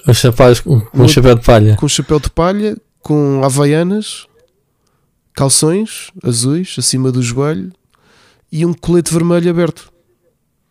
Não é um Son Goku que, pronto, por muito que o cabelo seja uma coisa estranha, tem ar de, de, de super-herói, ou, ou vá, o Roro no Azoro, não é? Que é, um, que é um samurai, digamos assim, com três espadas, um bounty hunter. Uh, tem outro visual. O, o Luffy, mesmo como protagonista, é, é, é, estranho. Há muitos personagens que ainda vão ser mais estranhos de adaptar, como quando aparecer o, o, o, o pirata palhaço, que é um dos inimigos, o, o, Buggy, que já sabe quem é o ator que vai fazer dele e tudo. Acho que vai ser estranho. Ah, é, já. Vai ser estranho. Okay. Agora, se vai ser tão estranho como as imagens que já se viu da adaptação da Netflix dos Cavaleiros do Zodíaco, que tem, se bem me lembro, o Sean Penn de entrar? Provavelmente não. Ok. Ok. Ok. Muito bem. Olha, continuando em séries, Tomb Raider da Amazon. Isto também foi uma notícia. Um, pá, os videojogos começam a ser aqui uma, uma fonte gigante. Portanto, aparentemente a Amazon comprou os direitos de Tomb Raider por 600 milhões. Portanto, investimento de peso. Um, Olha, Rui, só por, por curiosidade, custou mais. custou quase o triplo os direitos de televisão do, do Tomb Raider do que os IPs todos que a Square vendeu. Uh, se bem lembro, foram 270 é que milhões, incluindo o Tomb Ou seja, a Embracer, a Embracer já está a faturar 600 milhões só a vender a licença de Tomb Raider à Amazon. Certo? Yep. Quanto, quanto é que tinha sido? 300 milhões, não foi? foi acho que foi, não chegou. Acho que foi 270. Agora, isto é tão ridículo. Ouviram aqui primeiro ou não? Se quiserem ouvir um episódio há meses quando isto aconteceu, foi. aquilo que comentámos aqui foi. Então, mas espera lá. Os direitos de Tomb Raider sozinhos não valem mais do que isso? Foi ou não foi, Rui? Não estou a mentir. Foi, claro que sim. Olha, case in point, aí está, 600 milhões. Mas isto nem sequer é um novo jogo, Ricardo. Nem sequer estamos a falar de um novo só jogo. Série, só a série. É só uma série, uma adaptação. Toma, 600 paus. Ou seja, eles duplicaram, duplicaram o investimento, mais do que duplicaram, e trouxeram de borla Legacy of Kane, Deus Ex, Deus Ex, Tomb Raider e, e mais não sei quantos. Não sei quantos. É, é ridículo. É, é tão ridículo. Uh, ainda, ainda estou para perceber este negócio da Square Enix. Já para não falar de, de, hoje vamos falar do Forspoken, não é? Porque uh, enfim, uh, eu não posso estar a falar muito mal da Square Enix porque eu sei que tem uma legião de fãs que pronto, que, que tudo o que a Square Enix faz é, é sempre bom. E eu, tu és um deles, não és, Ricardo? E eu importado com a legião de fãs, seja do que for. Mas, mas tu és um deles. Eu estava aqui a gozar um bocado contigo, porque tu e os Final Fantasy, não sei o que, para ti tudo é sagrado. Não é, não, mas não que, nada assim. Não, não. Não. os Dragon Quest e essas coisas Para todas. Só uma que é que é sagrado, menos o 4. o resto é tudo sagrado. ok. Muito bem. Olha, sobre, uh, sobre a série, epá, eu acho que isto tem aqui potencial para graças, porque é assim. Uh, uh, há uma série que eu quero começar a ver em breve, que é o National Treasure, sabes? sem, Sim, sem, Sim, sem o. É, sem infelizmente Nicolau, sem. O Nicolau, o Nicolau Jaula. O Nicolau Jaula. sem ele. mas o, o, género de caça ao tesouro faz tanta falta. Pá. E há poucas séries a apostar nisso. Por exemplo, uh, o Uncharted ganhava mais como série do que como filme. Pronto. Uh, olá, olá, Last of Us. Mas a Sony é que sabe, né? As adaptações que faz. Mas faz falta. Não é? Ou estou enganado. Ou, ou há montes de séries que a gente não conhece assim de aventuras de caça ao tesouro. Alguma que te lembres, queiras recomendar? Não me lembro. Eu sei, eu sei que a Mónica havia uma no AXN, nem sequer é nestas uh, coisas que era assim um bocado de caça ao tesouro, mas aquilo parecia-me ser uma cena mesmo. Mas também não há nenhuma tipo, caça ao tesouro que se, que se equipar com One Piece. Então pronto, vamos ter One Piece caça ao tesouro, né? Mas isso é caça ao tesouro, literalmente, né? Caça, caça ao tesouro dos piratas. Muito bem, olha, não sei, não sei. Tomb Raider uh, são boas notícias. Pá, e a Amazon uh, tanto, tanto a Amazon como a Netflix como a HBO têm apostado bem em cenas de jogos e as coisas têm resultado, um, ou que estejam mais ou menos diretas aos videojogos, como é o caso do Witcher, que não é diretamente de jogo, mas a gente sabe a quem é que eles piscam o olho. Um, yeah. Olha, a propósito da notícia que eu te meti aqui, portanto, yeah, confirma-se que o que a Square Enix vendeu 300 milhões. Quanto? Quanto? 300 milhões, então, todo o lixo que lá tinha. Todo o lixo. Epá, uh, eu não sei se é genial o tipo que, que, que se esteve à frente deste negócio e pensando que uma Sony ou uma Microsoft passaram completamente ao lado disto. Tomara eu ter pá. esse dinheiro, pá, já tinha duplicado. Melhor investimento sempre. Melhor do que comprar casas em Lisboa e revender. Ah, oh, oh Ricardo, se eu, se eu soubesse, se, se eu soubesse que a Square Enix uh, ia vender como é que é? Um, que ia vender estes franchisings um, e, e, estúdios por 300 milhões. Eu tinha falado aí que a malta juntava os 300 sim, milhões sim. na boa sim. E, yeah, e investia. Neste momento, se calhar, já tínhamos mais que duplicado. Isto Tomb Raider é só um cheirinho, é só um lá, é uma sériezinha. Fazia-se mais dinheiro do que investir no, numa casa para alugar durante as jornadas mundiais da juventude. É, é isso já não sei se não estás a exagerar. Não, Olha que as casas estão bem caras. as casas estão muito caras em Lisboa. Já estou a pensar em ter a minha casa à venda, porque é redores, ainda, ainda dá para o pessoal vir para aqui. Portanto, eu acho que ainda vou ganhar dinheiro à conta do Papa. Enfim, há uns que papam tudo, outros não deixam nada para ninguém. Fica aqui esta frase, Ricardo, para tu refletir. Olha, vamos ouvir uma mensagem do ouvinte. Vamos. Alexandre Rocha. Alexandre Rocha, que é a primeira mensagem, se não estou em erro, ok? Segundo o mail que recebemos. Vamos lá. Olá, Rui. Olá, Ricardo. E uh, olá também a todas as pessoas lindas que estejam a ouvir este podcast. Um, eu sou Alexandre e, uh, inspirado em parte pela mensagem de há duas semanas do João Gomes, se não estou em erro, e também inspirado pela psicologia invertida do Rui da semana passada, uh, decidi então mandar uh, enviar a minha primeira mensagem para o podcast, que em parte sinto que é um quase um dever moral meu, uh, dado que eu já ouço de forma mais ou menos regular desde 2019, 2020, não tenho bem noção, foi por volta dessa altura porque lembro que estava na licenciatura e um amigo meu recomendou-me o, o Rubber Chicken e uh, a partir daí foi um saltinho para descobrir o Split Chicken, o Rui e, e todo este universo que vocês uh, foram construindo e têm vindo a construir ao longo dos tempos. E uh, em primeiro lugar queria agradecer por, por todo vosso, a vossa dedicação a esta.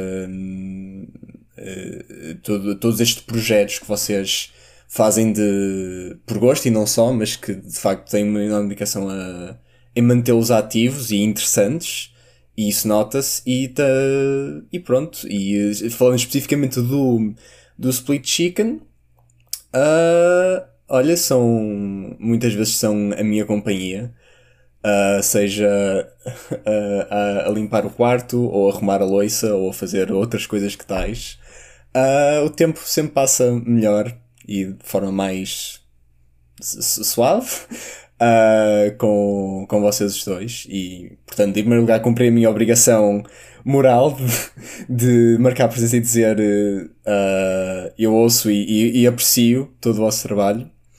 E uh, em relação a temas, eu não tenho muito tema a propor, mas vou fazer uma pequena recomendação, não de um jogo, não de uma série, mas de uma ferramenta, digamos assim, de um site relacionado com jogos, que o Rui uh, tem vindo a falar do, do, do, site que ele usa para manter ordem do, das séries e dos filmes que ele vê. Uh, e eu faço uso de uma que cumpre a mesma função, mas para jogos, que também tem o, o nome irónico de Backlogged, que é, portanto, B-A-C-K-L-O-G-G-D. E, resumidamente, é um site onde o pessoal pode meter o, o, todo o enorme backlog jogos que tem, mas também apontar os jogos que já jogou, pode, se tiver a paciência que eu tive, ou o tempo livre, suponho, pode até meter uh, as datas de quando começou e quando terminou os jogos, uh, pode escrever reviews, pode fazer listas e. Uh, não, não, sei porque eu perco muito facilmente no site e fico só a olhar para a minha coleção e uh, para ver as opiniões das outras pessoas e a pensar: oh meu Deus, tenho tanto jogo bom para jogar. Ah, eu espero, ainda sou, acho que ainda tenho ingenu, a ingenuidade de pensar que um dia hei de jogar, sei lá, eu, quase todos, vá, não vou dizer todos, mas quase todos os jogos que estão lá, mas, uh, mas é um site muito, que eu acho muito fixe e muito útil também. E também é, é engraçado porque eu vejo mais como uma cápsula do tempo, em certa parte, também uma ferramenta útil, por si só, mas também uma cápsula de tempo pensar o que é que eu joguei no ano 2019 ou 2020, se de facto as pessoas meterem lá as datas, como eu meto, pelo menos de início e de fim. E eh, não sei, pode, pode ser útil ou para vocês ou para alguém uh, que esteja a ouvir. Portanto, queria deixar esta recomendação, vou só dizer o, o nome outra vez: www.backloggd.com. Sim, sim, é isso. Uh, e acho que é uma frente muito fixe. Tirando isso, uh, eu não tenho jogado muitos jogos recentes, mas na semana passada, nesta semana, estou a gravar isto no domingo, espero que ainda vá a tempo do programa da, do seguinte, senão vai no outro, mas tivemos há pouco tempo a, a, showcase da, da Xbox, que eu por acaso não vi, ainda não peguei para trás para ver, vi só o trailer que eles fizeram do, do novo Forza Motorsport, sem ser o Forza Horizon, que vi que vai ser para a Steam, talvez vou jogar, porque nunca joguei um Forza Motorsport, só joguei os Horizons, mas tenho alguma curiosidade. Mas mais importante que isso, uh, houve o lançamento, o anúncio e o lançamento imediato de surpresa do jogo Hi-Fi Rush da Tango Softworks? Não, da Tango Gameworks que são. que é o estúdio que fez o Evil Within, o 1 e o 2, acho eu, acho que eles fizeram os dois. E apesar de jogos de, de terror não serem muito a minha praia, o Hi-Fi Rush tem um estilo muito à Jet Set Radio.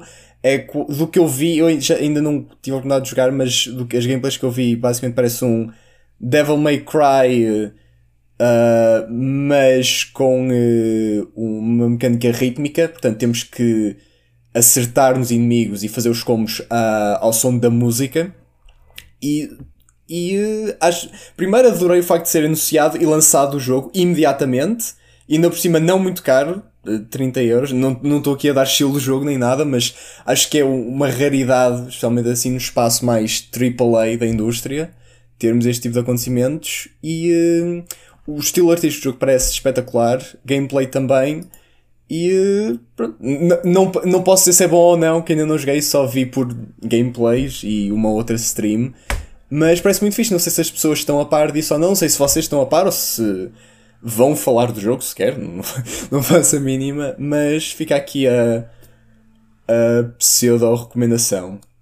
E uh, uma coisa engraçada que eu também achei do jogo é que o trailer uma, usa uma música dos Black Keys, que banda rock americana que eu fiquei a conhecer em 2011 para aí, também por causa de, do, do jogo Need for Speed The Run. uh, ter usado músicas deles nos trailers. E achei quase um. quase aqueles momentos de full circle. Uh, e acho que para as boss battles eles usam mesmo algumas músicas licenciadas e uma dessas músicas licenciadas que eles usam é uh, dos Black Keys e achei engraçado. E uh, não sei se isto foi uma boa primeira mensagem ou não. sinto que alonguei-me imenso.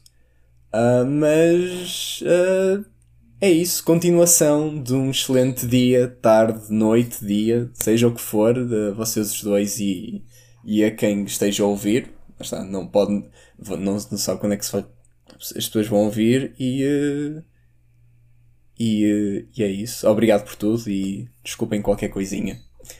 Grande abraço. Ah, e outra coisa que eu já me ia esquecendo, apreciei bastante o easter egg, mesmo no final, finalzinho do, do programa da semana passada. E é isso tudo.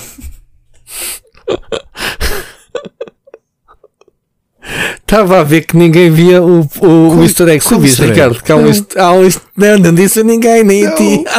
Que raio! Até que enfim que houve alguém que vê, vê as coisas até ao fim dos créditos. Yeah, normalmente o pessoal quando ouve o zap, zap do, do genérico final desliga, né? Mas há um easter egg. Sim, senhor. Obrigado. Olha, Alexandre Rocha, estavas a dizer se isto era uma boa mensagem. Isto foi uma excelente mensagem. Aliás, qualquer mensagem é excelente que as pessoas têm liberdade de se exprimirem, de quererem dizer, uh, de dizerem o que quiserem, de nos xingarem, de nos elogiarem, de, de contribuírem com tópicos de discussão. E, portanto, a tua mensagem é mais que boa. E, portanto, não existem mensagens longas, existem sim mensagens que valham a pena ouvir e a tua foi uma delas. Ricardo, não sei se não sei se queres acrescentar alguma coisa sobre isso, já lá vamos aos temas. Desculpa, que, Rui, eu não estou a ouvir porque fui ouvir o easter egg do final do episódio. Estás a brincar, foste a ver o easter egg, mas tu, lindo, tu, és, lindo. Tu, és, tu és uma pessoa meu, que, que impaciente para caralho, tinhas que ir é já ouvir o easter egg. Isso é uma verdade. Tinhas... Olha, então, então deixa-me que só dizer uma Alexandre, é um prazer conhecer. Tu não sabes o, o quão feliz nós ficamos, ou quão felizes neste caso, nós ficamos de, de vos conhecer de saber quem é que está desse lado.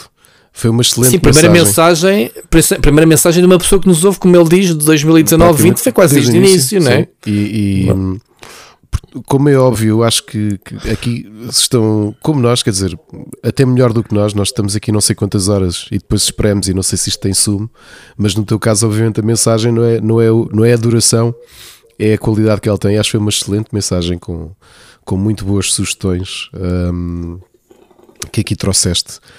E olha, ainda bem que, que, que te fazemos companhia. É, é, é, sempre muito caloroso ouvir estas mensagens, não é? Porque, sei lá, por muito nós, nós temos o, esta paixão por fazer este podcast e já admitimos aqui também de uma forma terapêutica que nós acabamos quantas vezes e e, e, para quem me conhece bem sabe que passei alguns meses algum, com muitos altos e baixos, muito deprimido até no, no, nos últimos seis meses.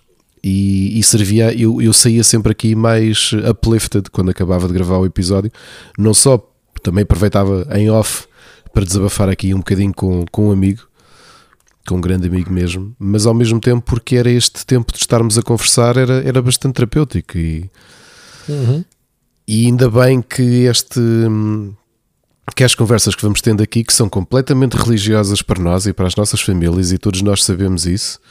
E hum, só para veres, Rui, eu estava a marcar, não fui só eu, eu, como eu hoje faltei esta jam session que íamos ter, eu tentei sugerir para segunda-feira, porque como acabava às nove, eu conseguia chegar aqui e ainda gravar contigo. E foi o Mike que disse: Então, mas segunda não, tens gravação segunda. do podcast. Ah, sim, as pessoas já sabem. Então, mas dá-te jeito, segunda tens a gravação do podcast. E yeah. eu disse, sim, mas eu vou tentar articular aqui as coisas de forma a consiga chegar, chegar a horas.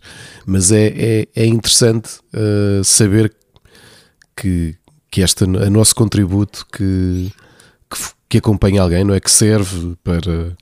Mesmo Sim, e, e, já agora nunca fazemos isto, mas oh, oh, oh Ricardo, deixa-me aproveitar para por pegar em algo. A gente nunca se lembra destas coisas. Uh, o Alexandre Rocha diz que descobriu o Split Chicken porque alguém, um, um, amigo, lhe recomendou o Rubber Chicken, ainda bem. Uh, e depois, por, obviamente, veio aqui ter É, eu às vezes uh, penso à malta, se gostam do, deste podcast ou se gostam do, do, trabalho de quem quer que vocês gostem, nisso, uh, nós somos péssimos, mas partilhem, mostrem um amigo, olha este vídeo de YouTube, olha este site, olha este podcast, olha este programa, não é preciso ser um podcast, mas um episódio em especial. Isso é, é às vezes o passo a palavra é, tem muito mais poder porque é uma recomendação genuína e direta, uhum. porque às vezes nós esquecemos, eu às vezes em, eu partilho eu às vezes não, não, não, publico tudo no Twitter, coisas que descubro, eu passo logo, olha aqui isto. Uhum. Não é? Às vezes até coisas, muitas coisas são para trollar, são, são brincadeiras, ou vídeos pares, ou, ou, é ou, ou estupidezes que a gente tropeça, né? Estupidez humana, que vamos tropeçando e partilhamos. Mas há muita coisa boa que a gente dá-se a conhecer assim. Um, e, e, isto que tu fizeste agora, Alexandre, não só dás essa dica, e agradeço imenso ao teu amigo por, por teres dado a conhecer, tu acabaste por partilhar também algum site que te dá jeito é a verdade. ti. Um, e pode dar jeito. Eu por acaso eu conheço este Backlog GB, até meti aqui o link ao, ao, Ricardo, que eu já escrevi para o Tech. Lá está, hoje não sei o que é que se passa, Ricardo, está só plugs para, para o Tech. Já escrevi há alguns anos esse site, exatamente nessa necessidade, desse backlog. É muito interessante. Portanto, malta, deixa aqui essa recomendação. Um, eh, para organizarem a vossa coleção de jogos. Oh, oh Rui, sabes uh, que esta história que estavas a dizer agora do, de, no, eu, é que nós juntámos, podíamos ter, podia ter acontecido nesta dupla um de nós ser mais uh, ter mais vontade de partilhar as coisas que faz e ser mais presente e mais eu vou usar a palavra spammer e já explico aqui porque é que eu digo isto, ok? A realidade é que juntarmos duas pessoas eu não acho que nós sejamos péssimos. Eh, lá está, eu não partilho coisas que nós fazemos, não é por, por me esquecer, é por uma coisa diferente. E eu, para aí, há três semanas tive essa conversa a almoçar com a Ana. Ah, por acaso também, então percebo, também, também concordo, e antes a, de dizeres o que é. E a Ana disse-me assim: Eu acho que tu és parvo, porque estávamos a discutir eu achar que havia gente a que qualquer pequena coisa que fazia spamava nas redes sociais. E como sabes, certo. a tua presença e a minha presença nas redes sociais são mínimas, portanto, é, vês-me que eu. Que eu e, pá, sim, já sim. no Facebook eu mal partilhava coisas, é, ou seja, eram mais uh, tópicos de discussão do que partilhar coisas minhas. E aquilo que eu expliquei à Ana, e, e, e obviamente que a, a perspectiva dela é certa, porque ela diz: Eu sei porque é que tu achas isso, porque para ti. Eu, primeiro, eu não gosto de interferir na. Eu sinto que estou a intrometer-me na, na, no feed das pessoas que me seguem. As pessoas que me seguem e as pessoas que te seguem, eu assumo que sabem aquilo que, que nós fazemos. Buscar. Sim, eu também tenho essa teoria. Sim. E a minha ideia de estar simplesmente a chatear as pessoas com aquilo que eu faço faz-me confusão. E Ana disse: Isso quase que é um exemplo do teu cenobismo, que é porque para mim é se tu conheces das duas uma ou conheces e gostaste, eu não te vou chatear para tu gostares disto. Yeah. Ok? É? Olha, acabei de lançar um episódio novo disto. Acabei sim, de lançar. Sim, sim, sim eu, eu, já partilhei mais presenças tuas ou em outros podcasts porque eu ouvi e estou a partilhar porque gostei de ouvir do que me sentir confortável para dizer pá pessoal, acabei de fazer isto. Yeah. Um, e tive essa discussão com a Ana que ela dizia: é que vocês, mas ela disse assim, mas tu quê? Teres, queres ter o prazer de dizer vocês costumam estar ali entre os podcasts mais ouvidos em Portugal de videojogos, mas é orgânico? Ou seja, não foste tu que chateaste pois. as pessoas e eu disse sim. Pois, eu, eu tenho esse disse, problema, por isso exemplo. não é o mundo atual. Yeah, yeah. Estou a perceber. Eh, eu, por acaso, é uma das coisas. Eh, hoje puxei várias vezes a cena do tech. É que eu, eu, eu considero que não escrevo sobre videojogos de forma errada. Eu, eu já não sou é uma Big Gamer ou um PT Gamers em que escrevia. Mas eu escrevo sobre os jogos todos os dias e às vezes eu esqueço-me disso. Uhum. Eu próprio, Ricardo. É, é uma estupidez, não é? É dizer, epá, o IGN é que vale e o Aerogamer é que é, porque eles é que são os sites catalogados como videojogos. Mas depois esquecemos que não, eu escrevo, e escrevo não só para o Rubber, né, as análises, como faço os vídeos, como faço todo o full circle, o podcast e não sei o que. Eu acho que há, há pouca gente como nós a fazermos este trabalho completo. Acho que estamos em todos os lados. E às vezes esquecemos, não, mas tu, ainda agora partilhei duas coisas que escrevi hoje, que é o meu dia a dia. Trabalho profissional. Portanto, como dizem, tu, tu não, não escreves profissionalmente sobre videojogos. A minha primeira tendência é dizer, não, já escrevi. Não é estúpido esta afirmação minha? Dizer, eu escrevo, eu só não escrevo é só sobre videojogos atualmente porque eu continuo a escrever, claro. sejam jogos diretamente, não faço aquelas notícias que é o 90% dos sites que é saíram duas imagens deste jogo novo. Não sei que jogo ganhou, eles até uh, personificam jogos, ganhou novas imagens. Já? yeah? Nem tu fazes isso do Rubber, que eu sei. Portanto, yeah, nós escrevemos sobre videojogos, eh, nem sei porque é que estamos a dizer isto, mas é isto a falta de dizer: olha, olha o que escrevi hoje. Toma, Ricardo, olha o que eu escrevi hoje sobre jogos. Toma! Não, eu assumo que o pessoal realmente me segue. O João Machado outro dia estava a dizer que passou a seguir o Tech porque eu estava lá e gostava das coisas que eu escrevia. Estou a dar um exemplo. Mas pronto. Sabes que eu até às vezes quando partilho para cá do abismo, só porque passo, olha, só porque tenho qualquer coisa a dizer adicional nas redes. Um, Olha, eu tenho imenso prazer de partilhar o para cá do abismo porque não foi feito por mim. Mas, mas por ter sido feito por mim é uma coisa que me custa, porque sinto, sim, sinto mas a mim não me custa. Na, na, vida das pessoas que me seguem, percebes? Sim, sim, sim percebo. E, e notoriamente é assim, nós, nós estamos completamente desalinhados do mundo atual. Em um mundo, e eu, eu percebo que é uma coisa que nós discutimos muito, até em, em privado, é? nas conversas que temos, que, que, se calhar isto é uma reação nossa de uma, um pensamento se calhar está desatualizado quando na realidade tu vês que há, há, duas coisas, há dois fenómenos que acontecem nas redes e não, não falo só de quem produz coisas. Estou a falar em geral, que é a realidade é que muita gente se tem safado cá e lá fora nesta promoção desmedida de si mesmo. Porque o barulho uhum. também chama a atenção. O barulho também é uma forma de existir há quem não goste e há quem consiga tirar frutos disso, e se calhar isso é o sinal dos tempos em que vivemos, mas não é a minha forma de, de, de observar as coisas, certo. nunca foi. E, e, atenção, não estou a dizer com isto que eu sou um tipo retraído, de longe. Toda a gente sabe que eu tenho um ego, eu, eu tenho um T2, mas cabe cá o meu ego, felizmente. Uh, não é isso, é simplesmente não gosto. Eu parto do, do pressuposto que é, epá, tu segues-me por alguma razão um, não é porque gostas muito do meu bigode e, e pera a Errol Flynn, não é por isso, espero eu. Se, uh, se calhar até há. Se, se houver, pronto. Mas se me seguires é porque há alguma coisa que eu trago ou que eu produzo que tu já conheces. Então porquê que eu estar a spamar as pessoas? Pessoal, acabei de lançar um episódio. Eu acho que nunca repartilhei um episódio do Split Chicken. E a Ana perguntou-me yeah. isso. E sabes onde é que veio essa conversa?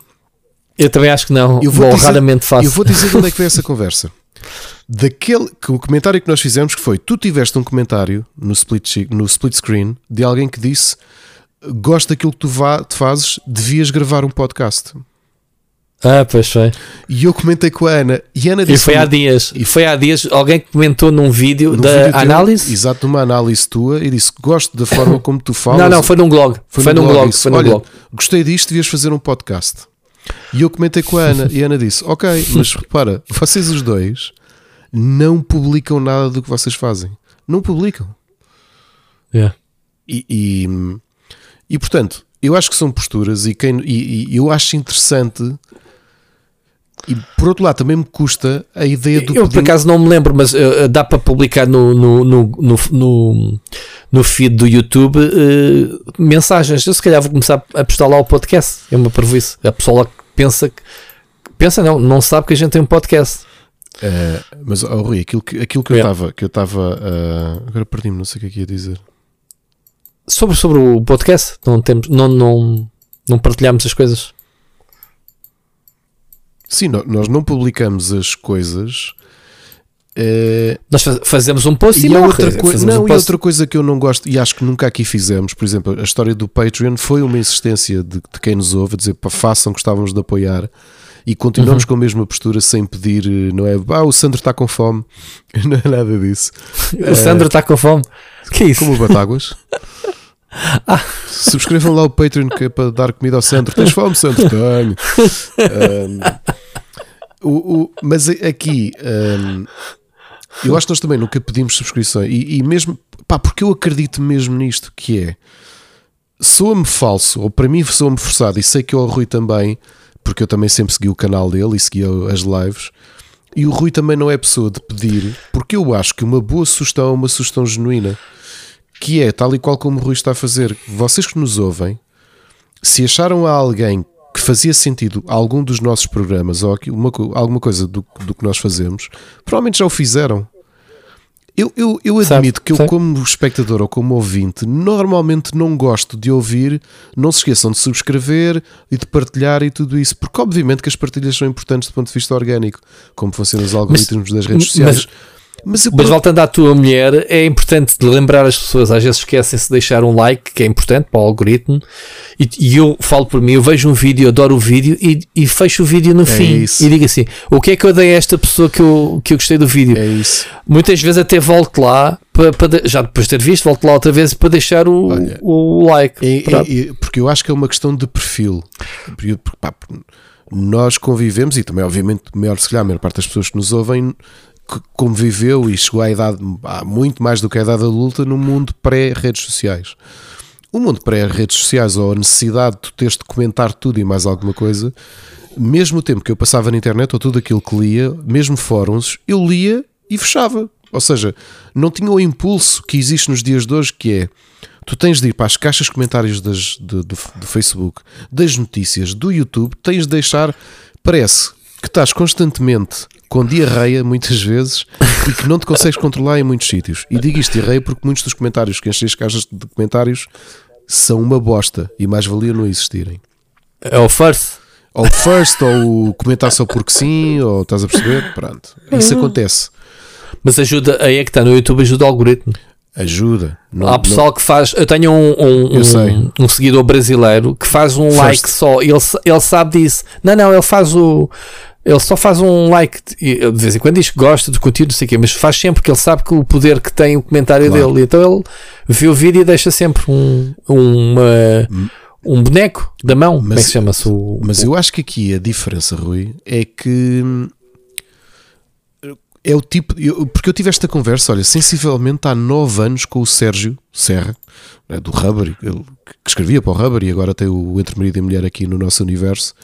Tive esta discussão porque lembro-me, numa das reuniões que fizemos da equipa, de uma coisa que lhe custava era a, a, a, o pouco feedback que existia para o número de leituras que, que os artigos dele tinham.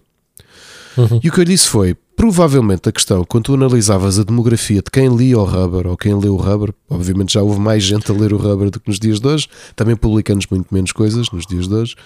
Aquilo que eu lhe dizia é: tu estás a olhar para uma geração na altura que era malta de 30 que estavam a chegar aos 40 ou também com 40, 41, que é uma geração que cresceu, lê e, e, tem este intuito, fecha, não tem aquela necessidade intrínseca de pá, vou ter que ir dizer que sim, e nem estou a dizer o like, estou a dizer só o comentário. E era uma coisa que gostava muito ao Sérgio porque não, não sentia o feedback, não sentia a resposta de quem estava do outro lado e tinha lido. E eu percebo que isso pode ser interessante ou que isso possa ser um, um elemento motivador para muita gente, especialmente quando estás a fazer um trabalho que é pro bono, que é por paixão. Eh, por outro lado, também percebo que quem vive disto necessita estar constantemente a dizer: pessoal, deixa aí o like, deixa aí a subscrição, o sininho, a joinha, como tu dizes, o beijinho, uma mansa na boca, o que tu quiseres. Portanto, quem faz disto vida, obviamente, tem de estar constantemente a lembrar, porque aquilo é o seu ganha-pão. Mas primeiro eu, tenho, eu, eu, eu quero acreditar que uh, os hábitos, eu, eu tento pôr-me no papel de quem ouve e quem lê e sentir isso mesmo, que é, olha, eu ouço, gostei, mas não vou não vou comentar só para mexer no algoritmo, percebes? Sim, sim. E outra coisa que eu digo, que era aquilo que, em linha de continuação que tu, que tu tinhas comentado antes. Nós, quando gostamos de coisas, normalmente até passamos um ao outro, ao Machado e tudo isso. Nós temos aquele grupo também, os três, ou o nosso grupo ali com, com, com o Tiago e com o Seixas, em que muitas vezes partilhamos coisas uns com os outros. Porque eu acho que estas são as sugestões verdadeiras que são pessoas com que tu, tens uma afinidade e que não te estão a spamar o teu gosto, estão-te a dar uma coisa que acreditam, é pá, vi isto, acho que devias ver porque é capaz de ser interessante para ti. Olha, então eu vi isto e vais ter que ver também. Sim, porque... Agora, não consegues levar os olhos, mas internet.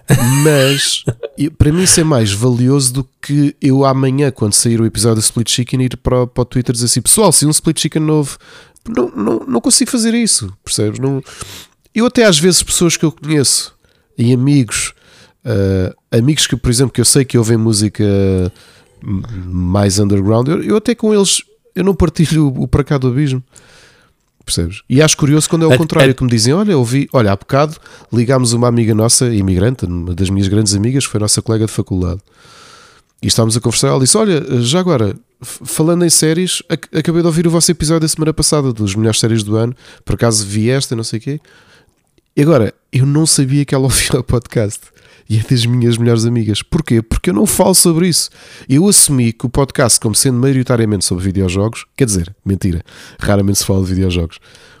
Eu, eu não. Ah, é pá, cala-te lá com essa do uh, podcast de videojogos. Até já me aconteceu o inverso. Eu vou-te dizer que foi na empresa. Olha, no almoço, um, um jantar da empresa que tivemos há pouco tempo e que estávamos a, alguém falou não sei de podcast e alguém que diz: Oh, o Ricardo tem uma série de podcasts. E alguém, Oh, Ricardo, podes mandar o link? E eu disse: Sim, mas eu acho que não é bem a tua. Eu acho que não é bem para ti. Oh, mas tinha curiosidade em ouvir. Eu não enviei o link, percebes? Porque achei mesmo que não, não havia nada no nosso universo que respondesse ao perfil que eu conheço daquele meu colega. Portanto, que eu acho que ele ia ouvir uns segundos por. Ia desligar. Ah, ok, ok, Ricardo, grava isto. Olha, tem boa qualidade de som e não sei o que, e ia desligar. Uh, Houve, são, são posturas e por isso é interessante casos como o do Alexandre. Um, epá, e vou dizer isto já pela primeira vez, sendo estranho e até sinto-me out of character a dizer isto, epá, mas, mas, quem nos ouve e vê programas, alguns dos nossos programas do. O Jorge já disse, e eu, eu, muitas vezes tenho que concordar com ele, se calhar o Pixel Hunters é, é o melhor, ou talvez dos, aliás, dos melhores, se calhar o, o melhor podcast que temos na, na, na rede. E se vocês dúvida, já dissemos isso ao Bruno. Se vocês têm um favorito, exato. O Bruno a dizer que não, que, não, que não recebia esse feedback, eu disse: Não, mas é, o pessoal gosta mais do teu do Pixel Hunters do que gosta do Split Chicken. E, Exato. e façam isso, pá. O Crónicas do Nada é uma peça única na, na, naquilo que é feito em podcasts, pá. É muito bem escrito, pá, muito bem interpretado. O Carlos tem uh, um tato imenso para isto. Um, pá, e é isto. Se, se gostam, partilhem. Uh, isto é estranho estar a pedir, vocês sabem disto. Provavelmente estou a dizer isto Sim. e estou a dizer assim: Aí, ó Ricardo, foda-se, eu já fiz isso ao meu único Ex amigo que eu acho que podia gostar desta bosta. Exato. E ok, Exatamente. pronto, olha, desculpa.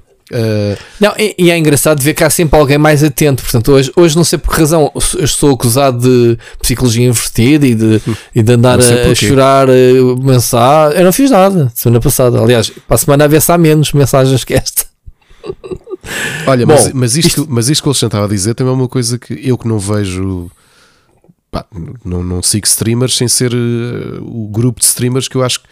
Aliás, há um grupo de streamers e um grupo de espectadores que vê esses streamers todos. Que, é ali um grupo aí 30, 40 pessoas.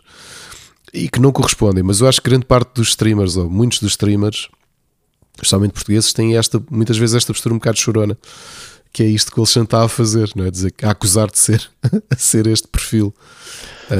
É pá, mas chorar faz parte, novamente, é, um, é o ganha-pão de, de, de, muitas destas pessoas e eu consigo compreender. E, só que eu tenho aquela coisa do epá, como, como eu não vivo disto, não é? como, não, como não vivo disto, não sinto aquela necessidade de, de spamar e, e quero que a coisa seja mais genuína. É pá, se tu ouves é porque gostas mesmo disto. Não é porque me segues e, e tens vergonha de me fazer unfollow e, e dia sim, dia não, em algumas semanas tens gramar a fazer, comigo a fazer spam. Acabou de sair o podcast novo da rede, vejam isto e não sei o quê. não consigo fazer isso. E mesmo quem, quem está connosco no, no universo, uh, pá, que não leva mal eu muitas vezes não partilhar não é por mal de todo. You don't give a shit mesmo. Pronto. Muito bem, estamos a brincar. Olha, um, sobre o Wi-Fi Rush, a gente já vai falar nas sugestões. Portanto, Alexandre, vamos avançar com, com o programa e, e, já falamos no Wi-Fi Rush. Claro que sim, conhecemos e, e, toda a gente não falou de outra coisa na, na, última semana, mas já lá vamos. Ricardo, só que uma nota, um, uma nota sobre a E3 hoje também. Epá, eu não vou dizer isto outra vez, Ricardo. Eu não queria dizer isto outra vez. Diz lá, diz lá. Eu escrevi, eu escrevi do Tech uma notícia sobre a E3 Não sei o que é que se passa hoje. Uh, será que eu escreveste tanto sobre videojogos de forma anormal? Hoje é o episódio Bom, do plug. É, pá, grande plug, plug, mas não era, não, não era o objetivo, mas ok. Eu vou tatuar. Olha, a minha primeira, uh, a minha primeira e única tatuagem da vida vai ser grande plug, man. Olha, eu até me enganei no link que te meti aí, que é sobre outra notícia de videojogos, não link, só que aí. Okay. Vai lá, que é de ontem, nem sequer é de hoje. Bom, é três. Uh, o que é que se passa? IGN, uh, a IGN Internacional, o GameStop.com teve acesso a vários testemunhos uh, que dizem que Nintendo, Sony e Microsoft não, não vão estar na E3 este ano. Uh, a E3 este ano, para quem não sabe, vai voltar ao presencial depois de 2019, uh, antes desta pandemia que não há, uh, o ano passado nem sequer nada digital. E então, este ano eles entregaram a ESA, que é a entidade né, que, dona do, deste evento, deu a organização, curiosamente, a outra empresa, que agora de cabeça não me lembro o nome, que faz a PAX. Tem a experiência de fazer duas PAX por ano. uma delas eu já, já participei, da PAX East, que é espetacular, acho que é de um dos eventos de cultura pop mais importantes uh, dos Estados Unidos. Ricardo, tu nunca foste para não, nenhuma. Era uma coisa que tu ias adorar com o teu filho. Ai, Jesus, tu perdias-te lá. Meu Deus, coisa, que coisa tão bonita aquilo. Bom, e então eles vão organizar a próxima E3 e a E3 este ano é um bocado mais esquizofrénica porque eles vão um bocadinho à procura da fórmula da Gamescom que é ter alguns dias uh, dedicados à indústria profissional e outros dias abertos ao público. Eles já tentaram fazer isto no passado, pensou, Ricardo foi, foi. 3 mas sim, era sim. Tudo, ao, tudo ao molho e fé em Deus. E agora, agora não, vai ser dias exclusivos para, uh, para profissionais e depois então é que abrem os dias para o público. Bom, ao que parece, acho que isto não está bem alinhado, as, as, coisas, a comunicação não está a fluir. Já estamos em janeiro, a faltar seis meses e ainda não estão os potes atribuídos, as empresas estão um bocadinho relutantes. O que é que vai acontecer? Não vai? Se vale a pena o investimento ou não e o retorno. O digital também se meteu aqui ao barulho com a importância que tem agora, né? os programas do Vitor Antunes, uh, o Verão dos Jogos e o, o, Game Awards, que é o inverno dos jogos, e, e, e, o, e, e o da Gamescom, o, o, Sat, o, Saturday Night Live, né? Como é que é? é, Saturday, é o Open, Open Night Sim. Live, assim que é. A noite aberta uh, na eh, Alemanha, do Vitor Antunes. Também, tudo do Vitor Antunes. O gajo do Minus sacou a cena toda, ele. Uh, então, a Sony já tinha desistido em 2019 de estar presente na E3, portanto já não é nada de novo. Uh, antes da pandemia já a Sony tinha, tinha uh, cancelado a, a presença, cancelado não, não tinha marcado presença física. A Nintendo manteve o seu Treehouse, Tree penso uhum. eu, é, é, todos os anos, mas não fazia conferências. A Microsoft ainda era a única que fazia a conferência e estava lá presente. Este ano acho que a Microsoft também não vai estar presente, nem fisicamente, vai provavelmente participar na conferência de apresentação, porque o Phil Harrison. Uh, Phil Spencer, desculpa, Phil Harrison, estou a pensar no Stadia. E, vai, uh, o, o Phil e vão lá por umas 4 mesas, como no Lisboa Games Week. Vai, vai lá por 4 mesas, sim. sim. Um, o Phil Spencer disse que uh, tinha já alinhado um, um, uma, uma apresentação, um showcase dos jogos alinhados com as cenas que vão acontecer no ah, verão. Deve ser com o Vitor Antunes, que é a janela de verão Antunes. dos jogos do Vitor Antunes. Exatamente. Exatamente. Uh, e portanto, ao que parece, pronto, no meio disto tudo, é três, sem os três grandes, vai ser uma coisa assim meio esquisita. Uh, e então está tudo um bocadinho na expectativa o que é que vai acontecer este ano na E3. Olha, Portanto, eu só te digo é o, uh, o grande evento de expectativa que vai voltar a presencial é o IndieX este ano, não é E3.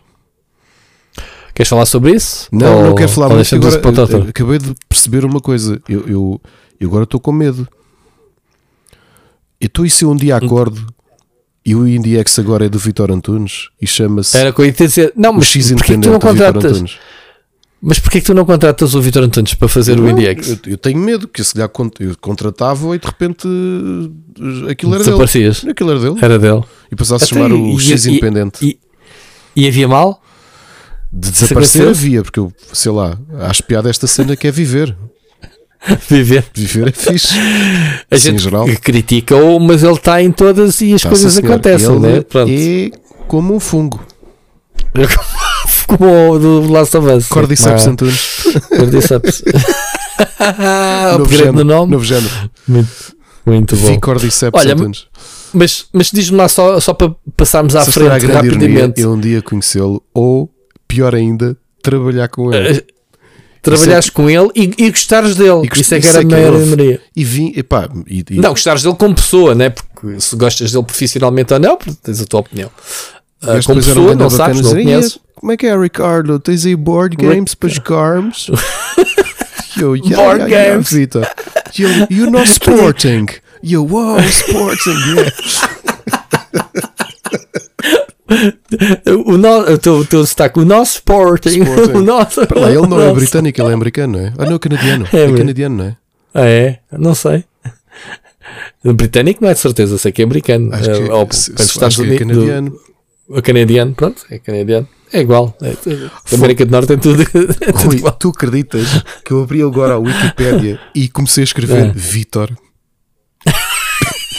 Antunes. Se calhar existe. Pô, como é que ele se chama? Uh, Kiefer Sutherland.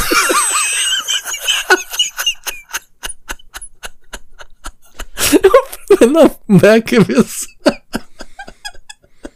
Eu não me lembro como é que ele. Faz segue, não me lembro como é que ele se chama. Pensei que a gente lhe chamou Vitor Antunes, é mais fácil.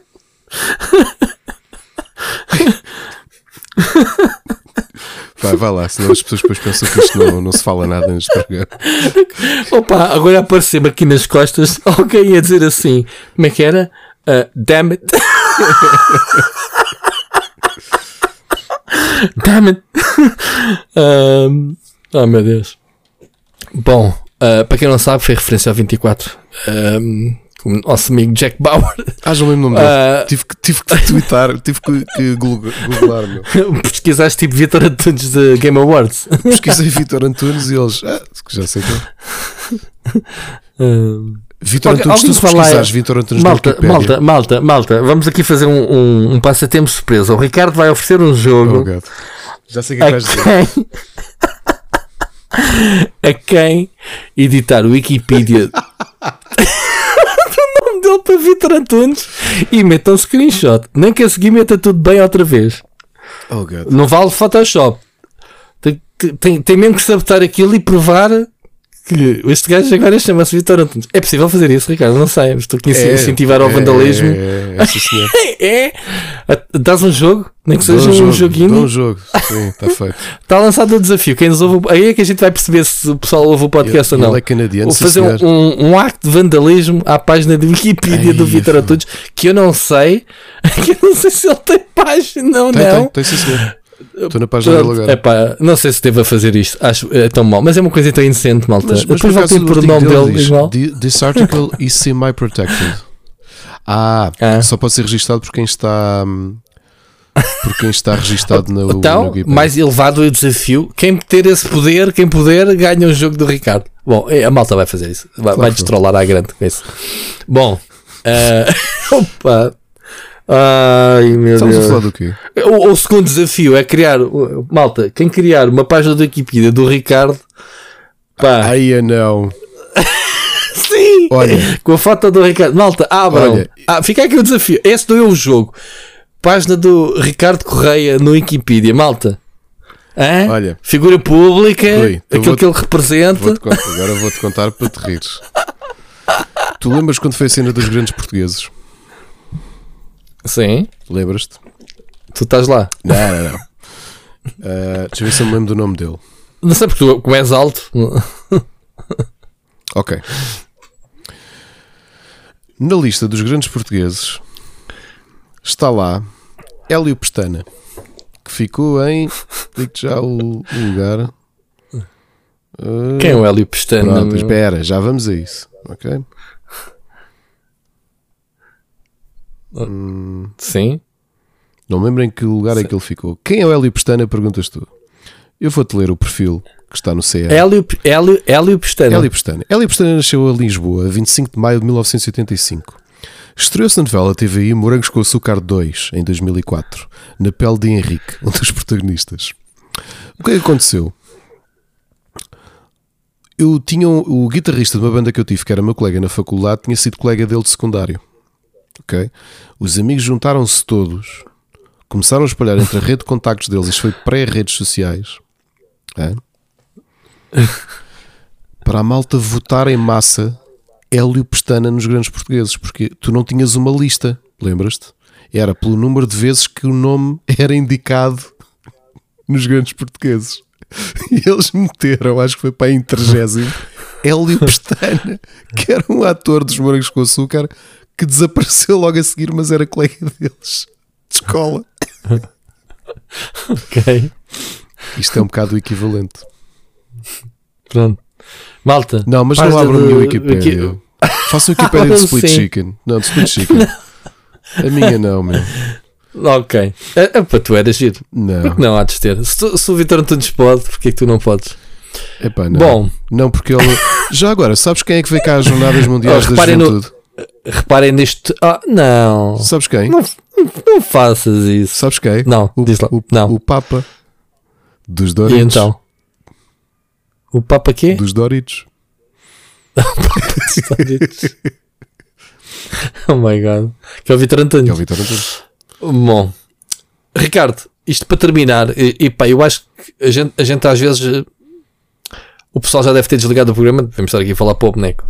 Um, Diz-me lá, E3, para ti, ainda, ainda vale alguma coisa? Isto, não, isto... não, me, não me ressoa, até porque pá, tu tinhas o peso da E3, dos anúncios e tudo isso, mas com o verão dos jogos a ter conquistado esse espaço, eu acho que é muito difícil. Das duas, uma, tu vais ter, se calhar, não sei ainda, uma Electronic Arts ou os últimos resistentes que lá ficaram, que aproveitam que não têm muita concorrência para tentar dar ali. Não, a Electronic Arts já nem, também já não faz também lá dentro há muito tempo. Então, olha, Tem uma cena à parte naquele, naquele âmbito. Sim, como tinha a Bethesda uh, também, não é? No, no teatro. É?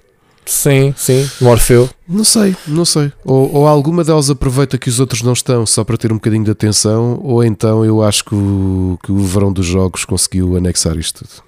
E portanto é a 3. Vai ser mais uma feira em que, pronto, neste caso, os americanos podem visitar em LA. Oh, muito bem. Agora, aquele peso de toda a gente está ligada, que todos nós vivemos e tu viveste presencialmente, eu acho que esse tempo já acabou, já não, já não volta. Uhum. Muito bem.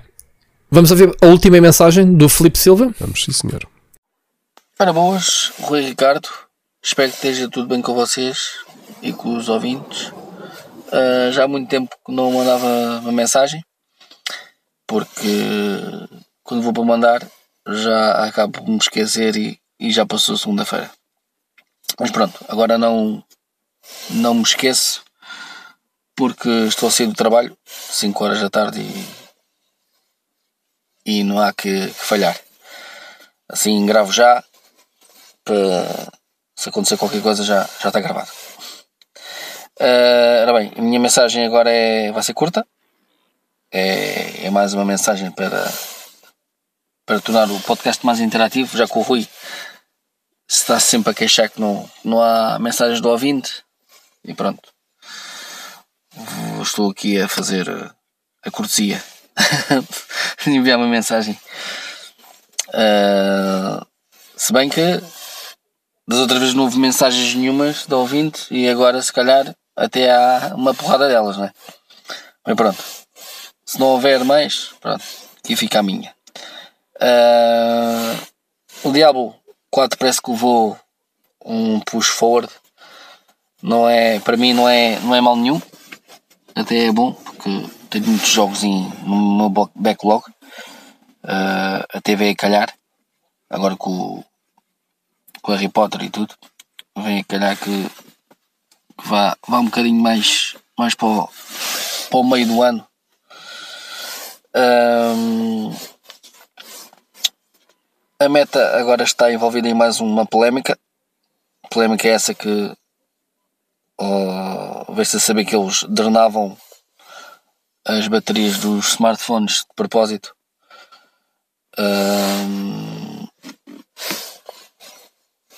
Não sei fazer o quê. É, deve ser algum algum teste para alguma coisa. O Rui saberá melhor que eu, já que ele escreve notícias. Não é? Já deve ter, ter conhecimento do, do que se trata mais aprofundamento, mais aprofundado.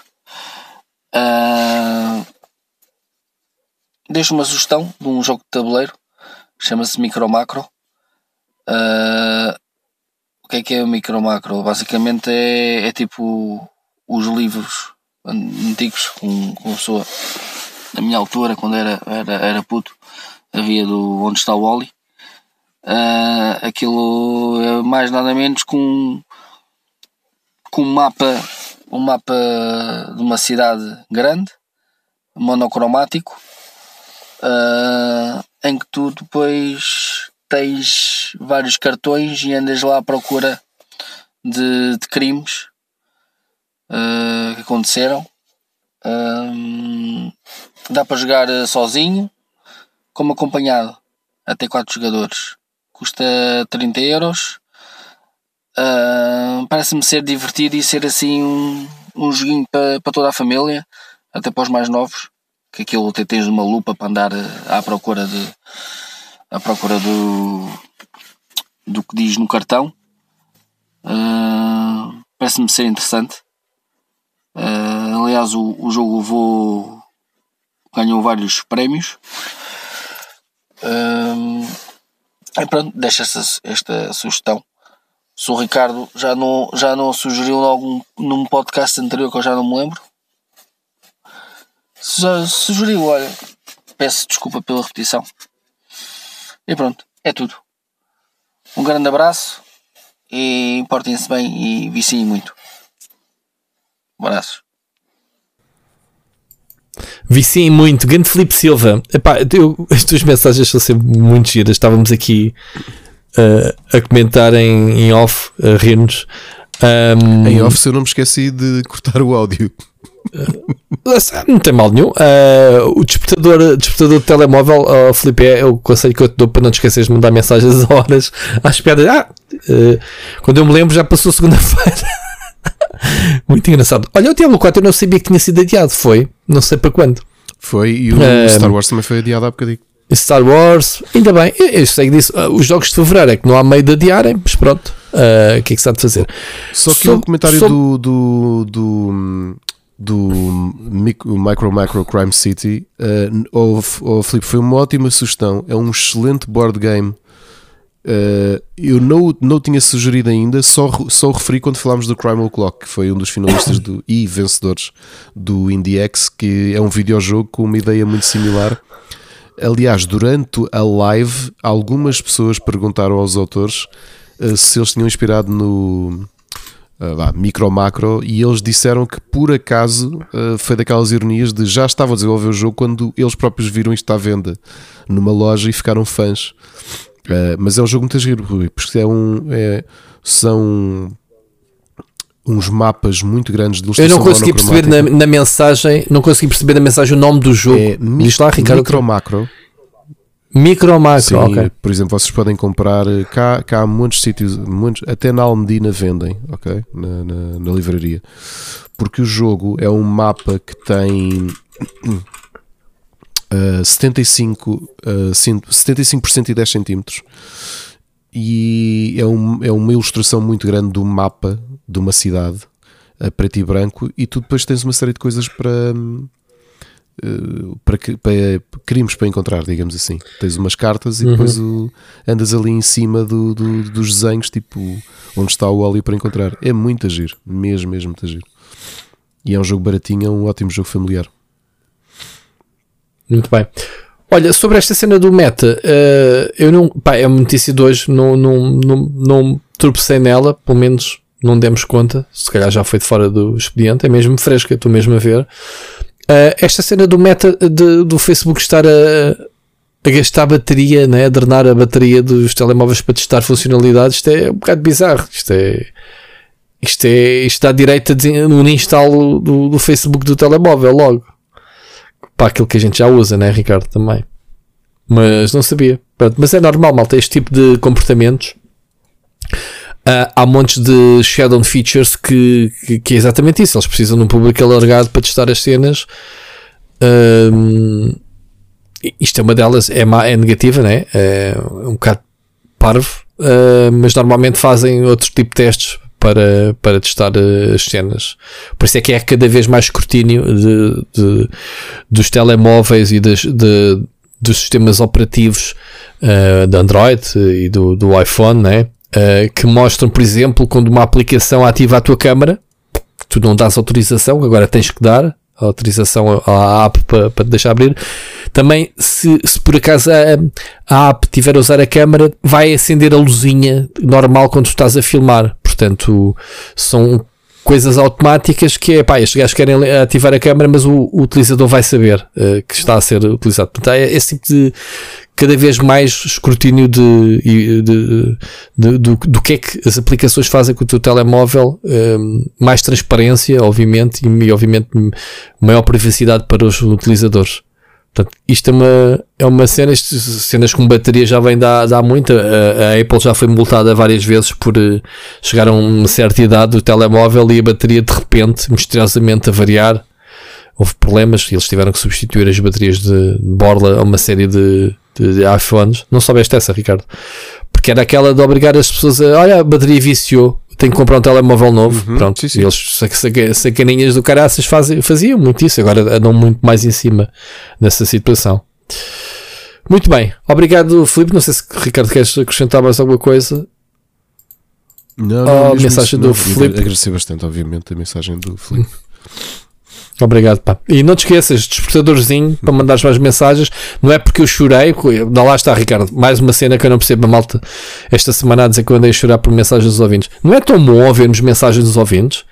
Pessoal que nos estão a ouvir, não é bom ter esta participação, seja do Alexandre, do Felipe, do, do Felipe, do, do Ciro Becas. Não é, não é, não, este programa não ficou bem melhor que o da semana passada? Ricardo, não ficou melhor? Mas eu acho que qualquer desculpa para nos ouvirem menos, em menor porcentagem no episódio, é, é uma vitória. É um espetáculo. Esta malta é muito fixe. Bom, Ricardo, antes de irmos para as sugestões, aqui só um esquema, um esquema, sim, um esquema. O, a Day Before, viste a polémica a semana passada, eu fiz, fiz sim, um sim, vídeo sim, sobre isto. O que é que tu, eu já, a minha opinião já foi dada, eu quero ouvir a tua parte. O que é que tu achas sobre isto? Isto é demasiado shady ou não é? É, o que é que se passa? Claro que é, portanto, não é o primeiro caso em que uma coisa destas acontece, uh, mas parece-me só mais um, um, um daqueles elementos em que o hype é negativo e aqui nós estamos a falar de um, crowd, de um crowdfunding, porque o crowdfunding, já agora para esclarecer, isto é um jogo do qual muito pouca coisa se viu, mas havia muito hype e que o jogo foi para crowdfunding. Olha, essa não, não, foi, não foi, não, não, não foi, Rui, não foi. Eles têm, eles têm a cena, não, não chegou a ser, não chegou a ser hum, nem, nem early access, não. nem, nem pré-orders sequer. Uh, foi feito com, com pessoal em modo de hum, como é que se diz? De hum, voluntariado. Exato. Que eu nunca ouvi falar. Pronto. Exato. Começou por essa, começou por essa, mas uh, é normal quando no sistema de crowdfunding de tu investires cegamente. Na realidade, não tens, raramente tens algo para ver. Uh... Mas tens de cumprir, não é? Senão o Kickstarter não, não te dá o dinheiro, não, certo? Não tens de cumprir, não. Não? não. Sempre okay. que fazes um pledge no Kickstarter e agora. É fã de perder. Eu não sei o que é que se passou entretanto. Uh, mas uh, não te quero mentir, mas acho que nos últimos dois ou três meses tu antigamente fazias pledges, dizes que uh, cartão, uh, punhas lá o cartão de crédito, já estava, aceitavas, está feito. Agora tens um passo adicional, tens uma janela, depois fazes pledges, que diz fazeres pledges é um investimento, não é garantido que recebas isto que estão aqui a dizer. Compreendes isso? Sim. E só a partir daí é que podes meter o Já fica a tua consciência. Ok. Mas que isso okay. sempre esteve ciente. Se calhar isto foi alguma obrigação legal de relembrar que tu não estás a comprar uma uhum. coisa, Uhum, estás uhum, a investir. Uhum. Estás a contribuir. Sim, okay. potencialmente na produção de algo. Ok? Uh, neste caso, é o, não é o crowdfunding. Uh, é colaboração uh, voluntariada. Sim. Da produção. Este jogo nem sequer foi só para, para as wishlist e ele teve durante, desde sempre, há dois anos, entre o top 10 dos jogos mais uh, mais de, nas wishlist do, do Steam, que é também muito estranho por causa de um trailer. A mim o que me faz mais confusão no meio disto tudo é que, pronto, a, a comunicação deles parece ser super amadora, este Mytona e o Fantastic, lá que são os dois, a dupla de irmãos, o que é que dão nome à firma. O site é muito pouco profissional no que diz respeito a gaming. Eles parece que no site promovem mais uma ferramenta de comunicação à distância, de, de teletrabalho do que outra coisa qualquer. Um, e depois, um, a, forma como eles adiam uh, isto, um, a forma como eles dizem que ah, tivemos problemas legais com o nome. Um, mas o que me faz mais confusão é ver a Nvidia a promover RTX com, com o quê? Existe o jogo, eles receberam o código e a, e a, e a Nvidia fez o, fez o trailer a mostrar o ray tracing das suas placas ou recebeu simplesmente este vídeo muitos dizem que vai colar a jogos como o Division e, e outros títulos. Não é? Muito estranho. E agora adiam isto nove meses para novembro, o que é que é? Um, pronto, por causa de, de, levar um claim do nome, que não podem utilizar o nome. Isto cheira tão mal, cheira tão malzinho. Uh, não sei, não sei se isto é, é publicidade ou não ao jogo. Uh, em termos de má publicidade, é boa publicidade. Eles, e depois outra coisa que me chateou, eles diziam, ah, tínhamos um gameplay para mostrar agora, uh, no fim de janeiro, mas já não vamos fazer por causa disto. É pá, não é mais que certo que eles deveriam mostrar mesmo, dizer não, o jogo existe, está aqui gameplay, ou alguém a jogar, que provem que está alguém a jogar o jogo, ou coisa qualquer que existe mesmo. Isto parece-me ser uma grande, sei lá, um pronúncio de uma burla, aquilo que eu acho, até me provar o contrário, Ricardo. Para, tem, todos, tem todos os indícios, justamente, não é? Quando vês essas imagens que são mostradas, que são alterações feitas do, do, é do Division, não é, Rui? É isso, não é? Do Division? Sim. Ah, comparações de screenshots. Ah, depois outra coisa. O link que eles meteram da claim, supostamente de, de, das claims do, do registro oficial, é um site todo merdoso, tipo aqueles de phishing, cheios, de, cheios de publicidade. Estás a ver clicares cheios de Google Ads. Pá, nenhum site de, americano de, de, do governo americano tem essa cena, meu. Estás a ver o nível em, em que isto chegou e, e pronto. Eu, eu sinceramente fiquei um bocadinho chocado. Uh, felizmente, nem sequer este jogo me aqueci, nem me arrefeceram. É um MMO sim, supostamente, mas é um MMO de shooters uh, a, a, querer mostrar a tecnologia de ray tracing e, e essa cena toda e não me interessou muito, sinceramente. Mas pronto, fica aqui esta nota. Portanto, malta, atenção a Day Before, uh, estejam atentos se o jogo existe ou não, mas duvido que, que isto seja verdade. É isto, Ricardo. Olha, vou-te só deixar aqui temos... uma informação que foi partilhada há bocadinho. Está a ser partilhada okay. no Twitter. Uh, uma espécie de ranking de 2022, aliás, all time, foi calculado até 2022 dos canais de YouTube por país. Qual é que foi aquele que no seu total já faturou mais dinheiro? Sabes qual é o canal de YouTube que em toda a sua história, no caso de Portugal, qual é que já gerou mais dinheiro e quanto? No Portugal, o split screen. Exato. Não. Sim, se, se fosse eu, estava mesmo aqui a gravar coisas contigo, Ricardo. Espera aí. Eu sei. Qual foi? Pandi, foi o do Gosha. Pandi os Caricas gerou já all time o Panda e os Caricas. 5.712.313 dólares, segundo o Cashnet isso, isso vai para USA. Isso vai para a Nickelodeon, não é? é não, o Canal Panda. É não, o Canal Panda é, é, Eu acho que aquilo é uma marca espanhola. Hum. Uh, do Caneco. Já viste? Okay. O que se compreende, porque nós sabemos que o canal Panda, o canal do, dos Panda e os Caricas são muito vistos. Pá, os putos só, só comem a sopa se tiverem a ver o panda e os caricas, né? Sim. Portanto, yeah. é o novo babysitter. Yeah. Portanto, só, é isso só, e mais. Só para esclarecer, não é isso. Mostram um, o que isto é. Foi uma revista que tinha esta, tinha esta infografia. E, okay. e no caso português era mesmo Panda e os Caricas, o canal que mais faturou desde sempre no, no YouTube. Eu pensava que era tipo Ante ou Nope. Sei lá. Se a malta assim mais shady. Bom, então, Ricardo, vamos às recomendações. Vamos às gameplay. Recomendações. Split Chicken Gameplay. Então, jogos. Tenho aqui algumas coisas. Uh, já aqui falámos do. Eu não joguei esta semana, mas ainda tinha aqui o do Fire Emblem. Não tenho jogado. Coisas novas. Dead Space. Semana passada não falámos, né? Estava embargado. Uh, Dead Space, malta, eu sou um bocadinho contra remakes e, e, remasters. Eu prefiro manter na memória e não jogar. Este caso, pá, tendo em conta que o jogo tinha 15 anos e era um remake de raiz, garantidamente, um, quis experimentá-lo e foi uma agradável surpresa para mim perceber que o jogo está brutalíssimo.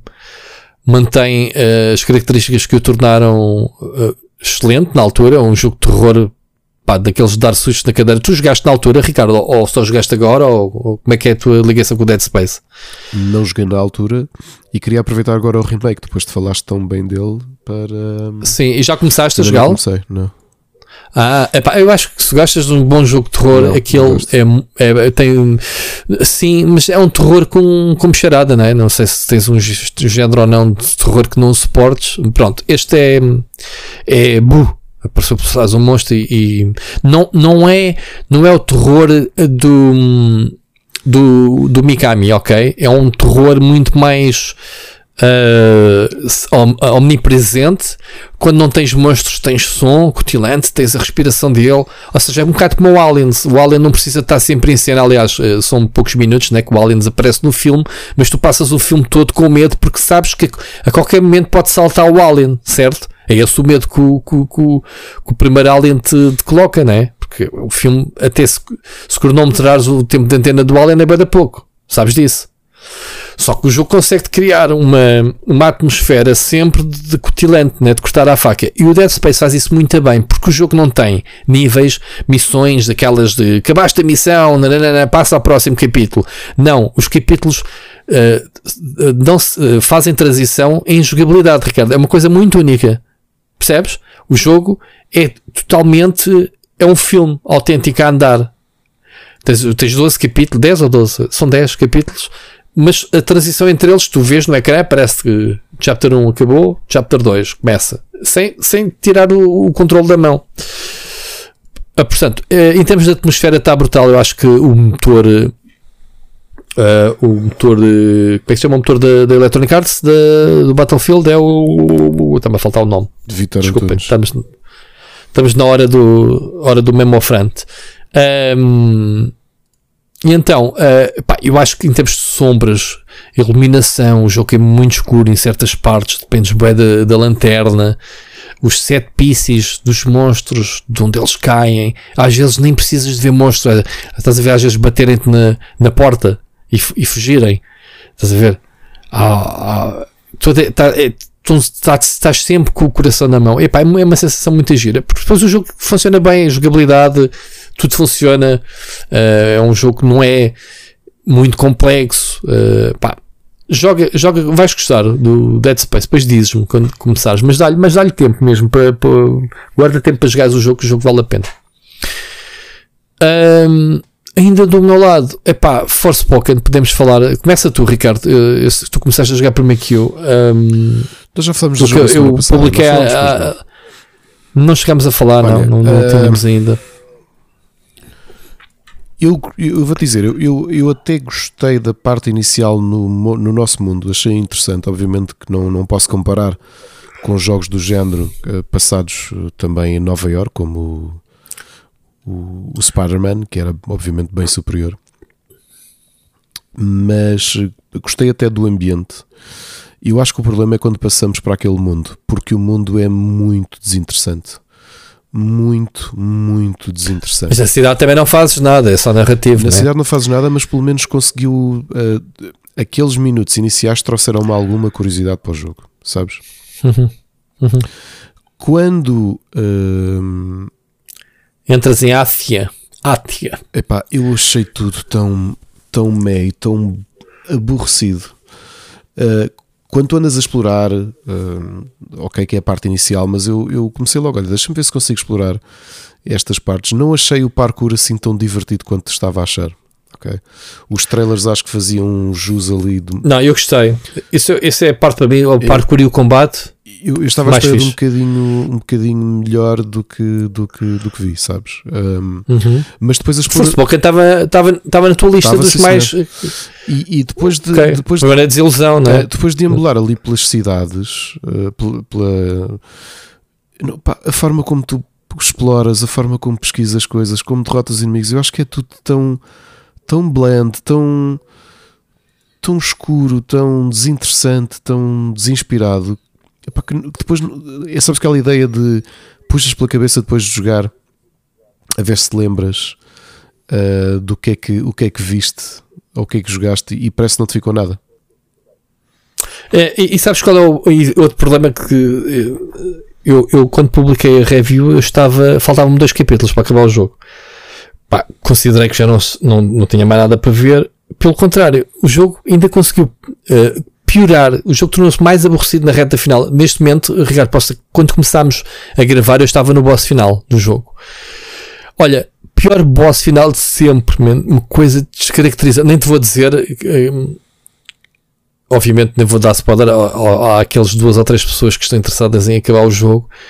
Uh, as reviravoltas que o jogo dá são, é pá, tipo, uh, são horríveis. Ou seja, em termos de história, em termos de escrita, a, a miúda super descaracterizada em termos de uh, fuck isto, fuck aquilo, fucking yeah, só sabe é dizer fuck e as neiras e não sei o que assim. Muito fora do ambiente. Estás num mundo de fantasia e estás a ver, ok, é uma, pessoa que vem do, do mundo convencional, né, no, uh, da atualidade, ali de Hell's Kitchen em Nova York. Um, mas a miúda é, é chegas às tantas e dizes, man, para quieta, man, porta-te bem, man, já, já me irritas, cala a boca. Não sentiste isso de, dela? E, e, depois e a falta de química com, a, com o cuff, Sim, a cuff que é a pulseira é, uh, sentiente, né? uma, uma pulseira que fala com ela. Ou seja, podia ser algo que, que, que, pudesse ser bem explorado, mas foi mal escrito. E tu notas isso. Notas é. que que não, não existiu ali tato nem qualidade para tornar aquela relação importante, muito menos acting uh, para tentar salvar, porque um, um, um mau texto pode ser salvo por um bom acting. Não foi o caso é, de tudo. Não uma coisa, nem outra. Sim, e, e, além disso, tecnicamente, em termos de personagens, são feias, uh, são, são personagens uh, pá, de gerações anteriores de consolas. Quer dizer, a gente já viu tão melhor. Já não vou falar dos melhores jogos do ano passado, né? Eh, em que tivemos, sei lá, jogos como God of War ou, ou Horizon, ou mesmo Elden Ring em termos de construção do mundo, muito mais interessantes que estes. Estes, estes cenários são feios. O mundo vulcânico, o mundo, sei lá, uh, eles utilizam muitas formas geométricas no fim, Ricardo. Uh, inimigos que nem sequer têm texturas. Dá a sensação que, olha, acabou o orçamento do jogo, fica assim. Ah, fica assim com este efeito meio demoníaco deles não terem uma forma, assim, uma cena mais abstrata pá, sério, man, não, não, não há, os inimigos repetem-se ao infinito, os zombies e aquelas coisas todas. Uh, epá, eu, como eu digo, aquilo que eu gostei foi o combate. Acho que o combate estupidamente variado. Pá, tu estás no último capítulo e estás a, e desbloqueias uma árvore de talentos. Eu assim, mas para quê? Estão à espera que eu vá jogar Game Plus mais ou vá continuar a explorar o mundo para, para usar estes poderes? Percebes? O jogo, o jogo tem quatro árvores de talentos com, com golpes distintos em que tu podes misturar depois aquilo e, e é fácil de alternar. Por isso é que eu gostei bastante. Um, e tens um sistema de partículas que eu acho que é isso que puxa pela máquina e depois tem puxado pelos PCs, que também está interessante. Partículas, atenção, uh, cenas a partirem-se e os efeitos das magias da Terra, que tu sugas a Terra e, e devolves em rochas. Bom, essas ideias para mim estavam giras. Parece-me que foi um show show-off do motor Luminous, né? Que, que, que, é o motor de gráfico da Square Enix, mas só para esses efeitos, porque o jogo em si é horrível, tudo à, à volta é horrível.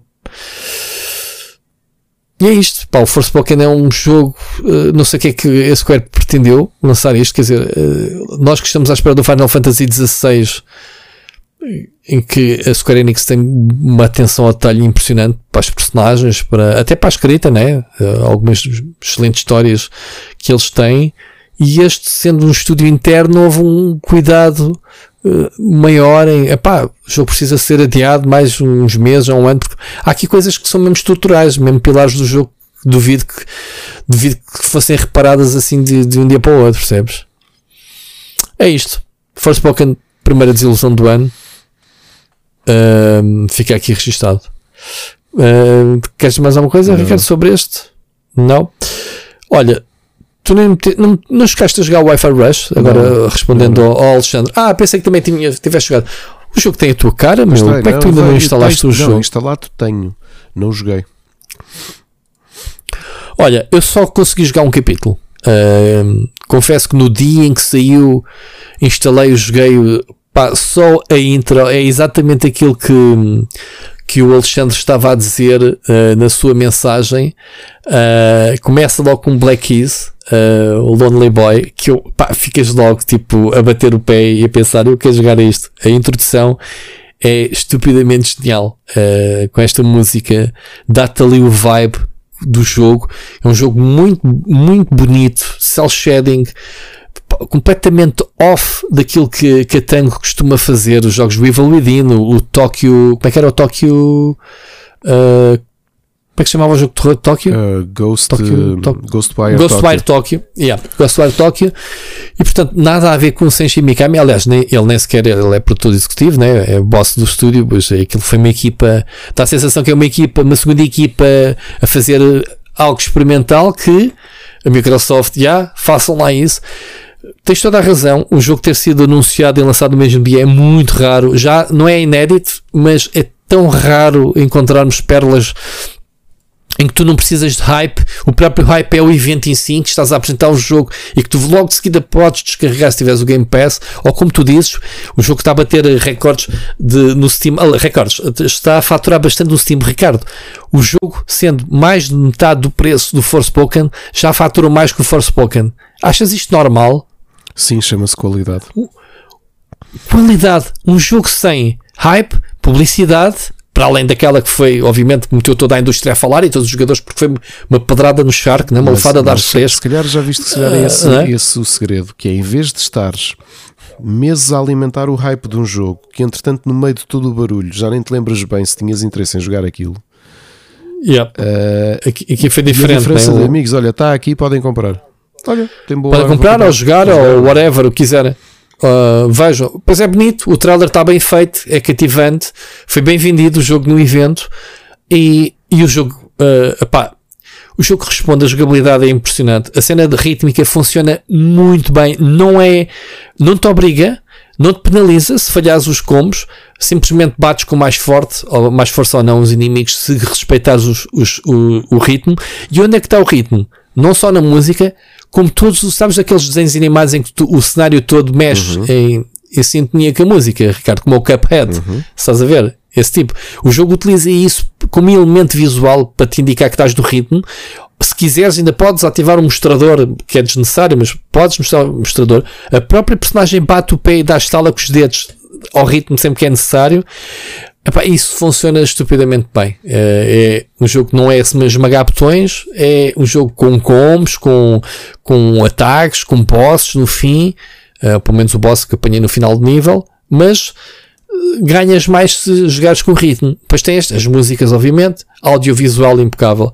E portanto, pá, só analisando este primeiro capítulo, Wi-Fi Rush é uma surpresa do ano e entrada direta, muito provavelmente tenho que jogar mais, mas já é um dos candidatos para já para a lista, daquela listinha inicial de, de jogos do ano. Portanto, grande surpresa, malta, se puderem jogar Wi-Fi Rush, um, pela sua referência, uh, uh, irreverência e, e, pela referência que, que, o pessoal tem, tem dado ao Jet Set Radio, uh, também um bocadinho Uh, como é que chama o jogo de Insomniac o Open World para a Xbox, Ricardo? O Sunset Overdrive. O Sunset Overdrive, portanto, há um mix de sensações desses dois, desses, desses vibes cool da personagem, do, do cenário. Muito giro. Olha, muito bem vocalizado. Pá, impressionante a diferença que tu passas agora comparado com o Forspoken. A qualidade de atuação de um jogo simples de ação não, não lhe chamemos jogo indie, também não vamos ser inocentes, não é? Um jogo do seio da Bethesda e da Microsoft. Ser um jogo, é um jogo de uma equipa pequena assim, mas há budget, obviamente, no jogo. Porque às vezes não é só o tamanho do jogo, nos pormenores da qualidade das animações, eh, tudo os, os controles refinados, não é para todos, percebes? É, é trabalho de quem sabe. E, portanto, a qualidade, neste caso, de audiovisual do Wi-Fi Rush e em relação ao Forspoken, é pá, que comparação Uh, eu pensar que deixei de jogar Wi-Fi Rush para vos entregar a análise do Forspoken em que investi uhum. umas boas horas no jogo. Pá, isto demonstra o que é que andamos aqui a fazer, Ricardo. Andamos aqui, em vez de nos estarmos a divertir, uh, às vezes, a, a, fazer alguns vá lá, sacrifícios, né? não nos estamos a divertir. Foi o caso do Forspoken. Quero acabar o jogo só por teimosia, mas que já o tinha arrumado na prateleira há muitas horas atrás. É isto, Ricardo. Wi-Fi Rush, joguem, comprem, descarreguem no Game Pass Joguem na Playstation. Ah, não, não posso. Eu dizer, não, dá, não há para a Playstation. Está o tio, tio Phil a, a esfregar as mãos. Metemos o exclusivo, caralho. Está mais lá o exclusivo, faz Xbox. Pronto, estou a gozar. Mas é verdade. Ricardo, as tuas sugestões? Tenho poucas. Uma, por ter estado a jogar muito SteamWorld Build. decidi instalar o ano 1800 porque entre a altura que fiz a análise dele, eu acho que já tínhamos aqui o Split Chicken e entretanto saíram muitas expansões, então tenho aproveitado para, para voltar a este mundo mas com todo o conteúdo que foi feito. E, e, é curioso, tantas vezes olhamos para o Ubisoft e batemos no Ubisoft e há séries menos conhecidas, especialmente aquelas que são de PC, como o Heroes of Might and Magic, o Settlers, do qual não se sabe nada e andamos aqui há não sei quanto tempo a dizer. Não, o Settlers vai ser este mês um novo, não vai? Vamos ver se sai. Mas era este mês? Não sei. Ok. Siga. Continua. Vou aqui confirmar. Um, e, e, a realidade é que tens as séries Anno, uh, Settlers e Heroes of Might and Magic continuam a ser excelentes séries da Ubisoft, com muito menos perfil, dedicadas também a géneros que calhar são menos uh, mainstream nos dias de hoje, digamos assim. Mas o ano uhum. 1800 já... continua a ser dos grandes city builders que uma vez, uma vez foram já, já agora, 17 de fevereiro, The Settlers New Allies. Ok, vamos okay? ver. tu... Pronto como diria o Stevie Wonder. Tu que és fã, eu, eu, sou fã, sabes que eu sou fã do Settlers do primeiro jogo hum, do Amiga. Sim, sim. Adorei, na altura diverti-me tanto, mas pronto, hum, depois não consegui jogar mais. Assim, ainda joguei o 2 no PC, mas perdi-me depois. E então, 1800, continuas a gostar do jogo? Está melhor jogo, com as expansões? Eh, alargou muito, portanto, começaste a ter eh, conteúdo também de outros, digamos, de outros continentes, de poderes espalhares e criares espalhares a tua colónia, digamos assim, e criares pequenas cidades ligadas à tua cidade principal, uh, na neve, portanto, na, nas zonas mais áridas. Muito, muito interessante. O jogo é mesmo, mesmo um excelente jogo. Um, agora, And Offer Something Completely Different. Uh, deve estar para, para esta semana, provavelmente vai sair tanto no Rubber como no split screen. A análise ao Vengeful Guardian Moonrider que é um grande jogo de homenagem ao Strider e ao Shinobi. Oh, um grande jogo de 16 okay. bits, muito, muito, okay. muito bem feito. Um, com a ação similar, obviamente com algumas alterações a nível de power-ups e a nível de upgrades que se podem fazer, uh, mas que parece um jogo uh, feito na era, na era dourada dos jogos de arcada de ação de 16 bits, como, como por exemplo a Sega tinha. Um, eu acho que nesse aspecto a Sega sempre dominou em comparação com a, com a Nintendo, jogos deste género de, de ação bidimensional com uma excelente aplicação da pixel art. Tem aqui uma coisa curiosa que talvez sejam os pontos menos interessantes. Tens umas sequências, digamos, de shooting em que em vez de ser side-scrolling, tens, tu controlas um veículo, uma nave, uma, desculpa, uma nave, uma moto, numa autoestrada, um, numa visão, uma visão deixa-me cá ver, como o Outrun, por exemplo, ok? E vais a disparar e a desviar-te uhum. de outras motas e a, e a saltar. E, pronto. Essa parte é interessante, eu não acho que seja, esteja no mesmo patamar do resto da ação mais tradicional, com plataformas e, e ataques e inimigos. Vengeful Guardian Moonrider, para mim, é, é uma excelente uh, sugestão em termos de, de quem gosta de jogos retro, portanto, o Bruno está a ouvir isto, já deve ter dado a volta ao jogo, o jogo também não é muito longo, uh, duas horas e qualquer coisa e acabámos o jogo. Vais, és tu? Vais fazer a análise? análise já fizeste? sim, estou, estou a terminar de, de escrever para poder uh, narrar, ainda com esta vozinha esquisita, para, para o split screen. Oh, vamos ter análise. Oh, Ricardo, esta semana contribui com dois. Esta análise é... do, do One Piece ainda para sair do, do prometido Steam jogo do Steam World Build. Yeah. Ainda está, ainda está para sair, sim. Muito bem. E mais? Foi só isso jogos? Só isso. Muito bem.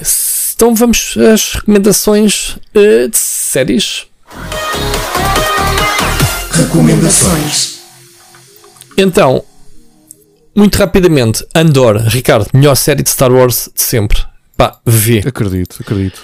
Muito político, muito origens da as origens dos rebeldes uh, pá, eu gostei muito muito muito as personagens são muito bem trabalhadas não é uma série apesar de se chamar Andor não é sobre o Andor pá, o Andor é pronto é a personagem principal mas uh, os outros que andam lá são muito fixe mesmo muito fixe uh, acaba muito bem esta primeira season vai continuar portanto impecável Last of Us Epá, este terceiro episódio, Ricardo, foi muito giro. a forma como a, como a coragem que tiveram de mudar os eventos do, do jogo, o, não é? André tinha razão. Uh, o André, eu não li o artigo dele, né? O que é que o André disse? O André sobre isso? Precisa, não, não tinha explicado muito, mas disse que este terceiro episódio era, era arrebatador. Ah, que era, que era o melhor, sim, sim. Eu tenho ouvido muita gente. Dos três primeiros, que porque eles não, acho que não podiam falar mais do que isso. Uh, dos três primeiros okay. era um build-up para o terceiro episódio. E eu também achei o terceiro episódio. Sim, na sua, na sua essência, o, a questão. Nós somos, obviamente, héteros, mas não, não é bonito ver, mesmo com um amor uh, gay, duas personagens já, já estamos fartos e fartos eu, de ver eu, eu achei que foi uh, uma tipo relações. para muita gente que acredito que deve, e sei porque já vi comentários horríveis na net de, de a sim, sério? malta logo a criticar, obviamente, mas é uma boa okay. chapada para. Hum, para isso mesmo, porque está uma relação. Olha, eu achei a interpretação do Nick Offerman Brutal. Bom. Ah. A, minha, a minha mulher era assim: olha, aquele não é do White Lotus. Eu, é, é era, olha, o, é, era o gerente. É, o gerente. A interpretação dele estava muito boa, mas eu acho que, por exemplo, agora ver o screenshot do Nick Offerman a chorar no, no sofá, uhum. uh, estou-me a arrepiar porque achei. O, é, ele é um ótimo Sabes ator. Que eu, e a Mónica, eu e a Mónica acabámos o episódio assim com meio, meio a chorar. Eu também, eu também. Pá, fogo, porque que bonita a história, realmente. Pronto. Porque se tu estás à espera de início, não, não, pá, a outra personagem no jogo é muito subtil. Há ali, não aparece, fala-se dela, né? que, que ele dá a entender que ele teve alguém. Sim, okay? teve, que teve um companheiro um companheiro. E eles exploram isso neste episódio, que é o que têm feito bem. nos outros, que mostram, mu mostram essa bem. relação. Sim, e o episódio sim. é totalmente dedicado a eles. Mas tu, ao início, como tu não sabes, né? porque sabes que ele é paranoico, né? com a segurança, do cena do bunker e não sei o quê, um, que é assim que o encontras no, no jogo.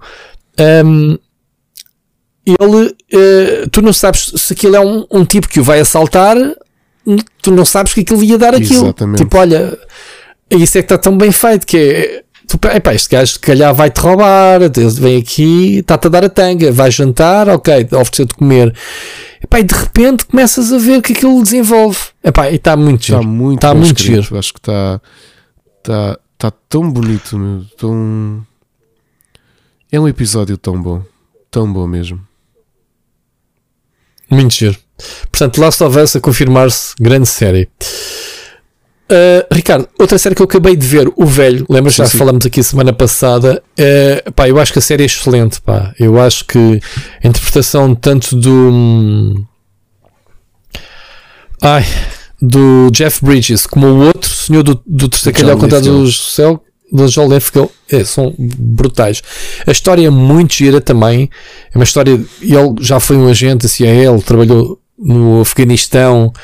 Uh, a combater os russos, né? digamos assim, a ajudar uh, ali aquela política toda da CIA e de repente ele tem que o tirar do mapa e ele teve no anonimato durante uh, todos os anos, até, até ficar velho, né? a própria mulher dele até já faleceu. E tu vais descobrindo quem que ele era no passado, porque é que, porque é que voltaram agora e o querem eh, perseguir. E a história é isso. Uh, só que não gostei do cliffhanger. Eu até nem me apercebi que aquilo era, sabes, aqueles cliffhangers que não que não te criam um pump para o próximo. Pensas, pensas que acabou o episódio e carrega. Então não há mais. Ah, é assim? Ah, ok. Pá, eh, anticlimático, estás sim, a ver? Sim. Não gostei. Não gostei do, do final. Esperava um bocadinho closure, digamos assim, de temporada, como aconteceu com o Andor, por exemplo. E não aconteceu isso. Dá a sensação que, ok, esta semana não há, para a semana continuamos. Não, agora vou estar um ano à espera disto. Pá, não gostei comecei a ver por tua recomendação o Patient, lá está, depois do. Do, do, do, Qual era a outra série que eu Era o velho, que estava a ver na Disney. Ah, o The Bear, sim, foi as duas recomendações que fizeste, The Bear do Patient. Ainda estou a ver, vou para aí no terceiro ou quarto episódio, mas aquilo está. Estou com coisa, o que é que vai ser dali, não é? Estou. Estou com. Para quem não sabe, é com. Com o Steve Carell. Uh, o Steve Carell que faz um papel completamente diferente do que estamos habituados a ver, papel de um psicólogo sério.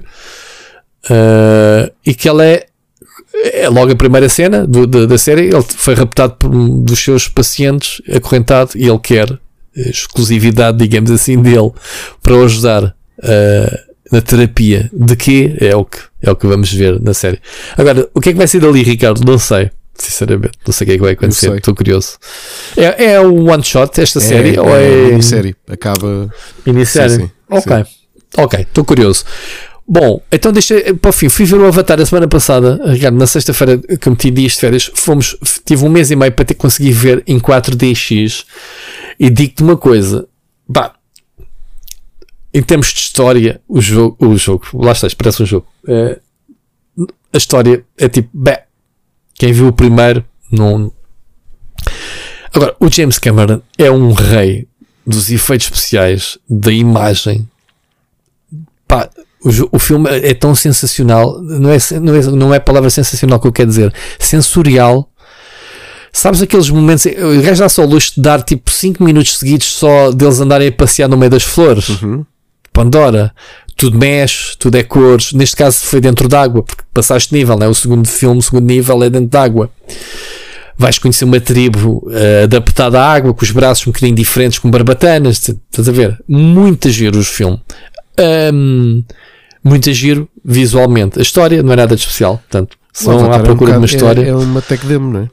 Sempre já o primeiro era. É uma tech demo, sim, é pá, já era. E este segundo, então. A história, eu fui ver isto em 4DX. a história do primeiro era o. Era A história do Pocahontas, exatamente. Como, ah, mas já, filmes de Pocahontas há muitas e a ganhar Oscars. O, o Dança com Lobos é um filme de Pocahontas. Hum. E ganham Oscars, como graças, também te lembras não é? Sim, sim.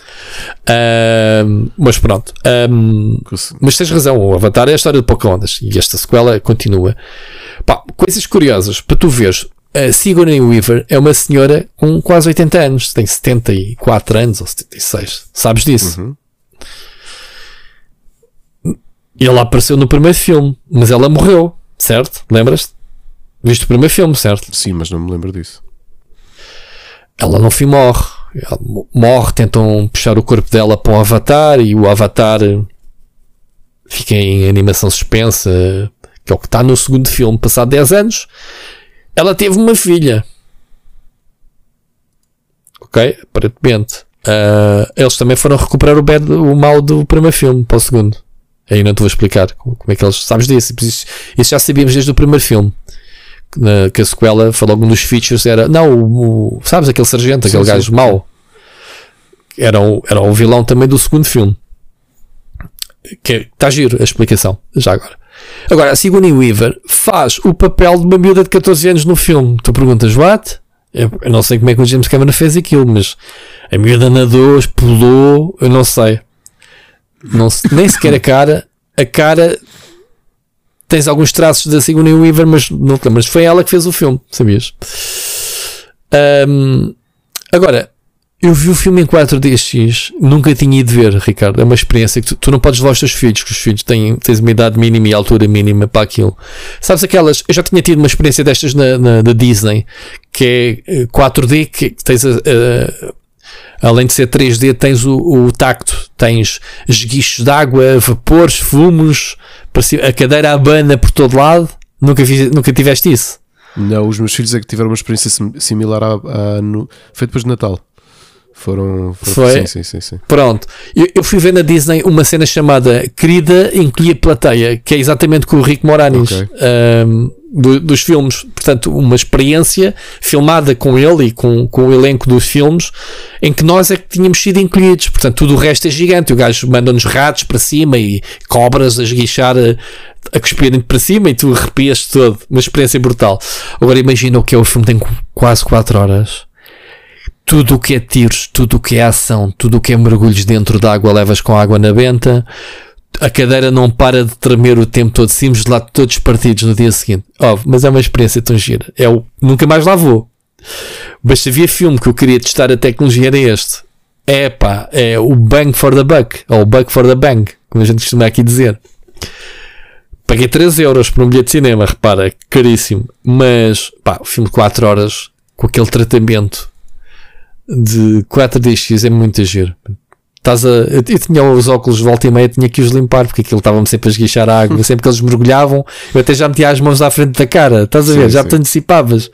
É pá, tão giro. E quando vias helicópteros a aparecer e tiros, a cadeira não parava de tremer. Até as apresentações no início, que deram o trailer do Missão Impossível, do novo que vai sair eh, a primeira parte, também em 4DX. Eia, com caraças, que tareia, man, do, do Tom Cruise, que um gajo leva ali. Gostei muito, olha, era uma, uma, experiência que eu recomendo irem pelo menos uma vez. Só há duas salas no país, uma no Porto e uma em Lisboa, em Lisboa, no Almada Fórum. E tive um mês e meio sempre a insistir todas as semanas que à terça-feira já estavam os bilhetes todos vendidos. Eles só vendem à semana. Portanto, à terça-feira, que era quando rodavam, tinhas que ir lá e seres. E sempre que eu ia, sempre tudo esgotado para o fim de semana, que era quando podia. Como eu tirei férias, consegui comprar para uma sexta-feira bilhetes. Uh, epá, e foi giro, foi giro de ver. Portanto, deixo aqui a recomendação do filme, não por ser espetacular, o filme, temos de visuais, visuais sim, temos de história não, pá, mas olha, é a sequela. Vão, vão ser só 5 filmes do Avatar, portanto, este já bateu recordes outra vez, já está no quarto lugar dos mais rentáveis. 4 filmes, 3 são do James Cameron, está-se bem, este homem está lá, está lá em todos, portanto, yeah. Tu, Ricardo, o que é que temos para fecharmos aqui as nossas sugestões? Olha, para quem gosta da Philomena Kank, que tem sido uma, talvez a humorista britânica que mais tem conquistado o mundo todo, no YouTube então os vídeos dela têm milhões e milhões de views. E antes que tu perguntes quem ela é, eu digo-te, para quem viu o Afterlife, é colega dele de óculos ruiva. Ah, sim, com sim. um ar assim muito sério. É um bocado o personagem que ela faz, Philomena Kank. Muito chata. Uh, sim, ela, ela faz assim um humor muito seco, muito e, e entrevista pessoas. Há imensos vídeos no YouTube e são entrevistas que ela faz perguntas até um bocado ali a roçar quase o personagem que ela tem, mas como entrevistadora. Pá, e, e, são pessoas, sei lá, cientistas, historiadores, personalidades que são entrevistados por ela e que ficam completamente what the fuck com o nível das perguntas por serem completamente fora, ok? Ela tem agora um programa, o tipo de humor dela é, dela é assim muito deadpan, portanto, muito uh, seco. Ela própria mantém aquele ar inexpressivo que tem na, no Afterlife, mas acabou de estrear. Tipo Bruno Nogueira? Tipo Bruno Nogueira? Sim, uh, gosto mais da Filmana Kank. Uh, mas sim, mas o estilo, é esse, o estilo é, sim, do sim, Bruno Nogueira vem aqui buscar, não é? E, e, acabou de estrear hoje na Netflix uma série exclusiva, o Kank on Earth, ou como está no Netflix, acho que é o, o Mundo Maravilhoso de Filomena Kank, é o grande destaque do dia. Hoje, terça-feira, foi quando estreou. Já agora, eu acho que okay. não falei aqui, mas o meu autor, o meu mangaka de terror favorito de sempre, que é o Junji Ito, o meu e provavelmente de grande parte das pessoas que leem mangá de terror. Um, já aqui falámos dele, uh, não só pela, pela minha BD favorita dele, que é o Uzumaki, que eu comprei o o, a versão capa dura que estava à venda na Bertrand, com, com toda a história. Mas até a, até a própria Pokémon Company, há uns anos, para comemorar o Halloween, pediu umas ilustrações de terror com os seus Pokémon fantasmas ao Junji, porque ele é realmente um grande nome do, do, do, mundo em termos de terror, e que tem uma série de animação antológica exclusiva da Netflix chamada Contos Macabros de Junji Ito. E, e é muito bom, é a, a visão que ele dá muito surreal e também muito macabro ao mesmo tempo. Vale muito a pena, ok? Outra coisa, acabamos finalmente, eu tínhamos esquecido completamente de acabar de ver a temporada, a última que deu do Cobra Kai. E tem que dizer uma coisa, Rui, eu acho que é, tirando a primeira que é a mais nostálgica, e a primeira e a segunda, esta é capaz de ser das melhores. Muito melhor do que eu estava a esperar. Assim, uh, tenho de admitir que o, o meu filho já tinha acabado de ver e disse só: Olha, o final vocês vão ficar surpreendidos tenho que dizer, ao contrário de, da grande parte das coisas que acontecem por tu vês a, a léguas, tipo, ah, isto vai acontecer, não é? Porque a série não é propriamente. Uh, não é surpreendente, não é? é muito previsível em quase tudo claro, que faz. Claro. Eu admito que yeah. houve muita coisa no final da temporada que eu fico surpreendido. Portanto, a próxima temporada eu acho que é a última. É. Uhum. Uh, também te digo que esta é capaz de ser a única que acaba, acaba com um twist, mas não acaba com cliffhanger. E. Porque já, já, já foi, já foi, já, já estava naquela que era, que era a última. Sim, sim. Estavam naquela de vamos fechar aqui e depois logo se vê. Mas agora que te falas nisso, tenho que ir ver. Agora não me recordo como é que, é o fim. Não, vale a pena. Vale a pena. Ok? Eu sei, eu sei, que vale a pena, já vi, mas já não me ah, recordo, ah, não estou a visualizar como é que acabou. Já, já, já. Ok, já te digo ali em off. Já não me recordo, já não me recordo, já sinceramente. O gajo vê tanta série, tem que apagar da memória para, para meter outras. Então é isso. Tens mais recomendações? Tenho algumas recomendações. Tenho uma que é de board games, uh, porque voltei a jogar. Eu acho que já falei dele aqui, uh, mas é o, o, jogo de cartas que existe em física e durante algum tempo existiu em videojogo um, e teve bastante sucesso em mobile. Que é, o, eh, digamos, o Magic the Gathering, que foi criado num episódio do Adventure Time e que, entretanto, o autor expandiu, uh, com alguns de game designers, expandiu e transforma mesmo no jogo real e videojogo e continua a ser um jogo de cartas divertido e diferente dentro do universo do Adventure Time. Tem também uma sugestão de livros. Comecei a ler uh, no, na sexta-feira um livro de 2015 que tinha sido publicitado no The Guardian chamado Battling the Gods: Atheism in the Ancient World, que é um livro de um professor da Universidade de Cambridge, o Tim Whitmarsh. E este livro tornou-se pelo menos criou, gerou alguma atenção, apesar de ser um livro uh, mais. Uh, é um livro de, de, investigação histórica, mas o que ele tentou provar é que, ao contrário daquilo que, que muitas vezes nos é vendido, que nós, humanos, somos naturalmente crentes em algo, não é? Porque historicamente sempre tiveste, ou sempre, desde que há registro, tens ideia de existirem religiões. O que ele fez, este livro é a conclusão de muitos anos de investigação eh, especialmente na Grécia Antiga, de provar que sempre existiram também, se sempre existiu gente que acreditava em algo, em deuses ou num deus, dependendo do, da civilização que estás a falar, também ao mesmo tempo sempre existiu quem não acreditasse em algo. É obviamente um livro mais histórico, mais, mais uh, que se debruça sobre a história da religião. É um tema que me agrada bastante. Se tiverem uh, curiosidade para conhecer mais sobre o tema, ele está à venda também cá, em capa dura ou na Amazon. É um livro que, que, que tem tido bastante sucesso. Tenho algumas sugestões de Kickstarters, bastantes uhum. até, porque este de janeiro, este final de janeiro foi assim muito atribulado. Final, meados e final de, de janeiro. O primeiro é um jogo. Dá-lhe. Uh, eu estive vai não vai para, para cair nele, mas depois não só pedi ajuda ao Machado para me convencer a não o fazer eh, como eu próprio lembrei-me de uma.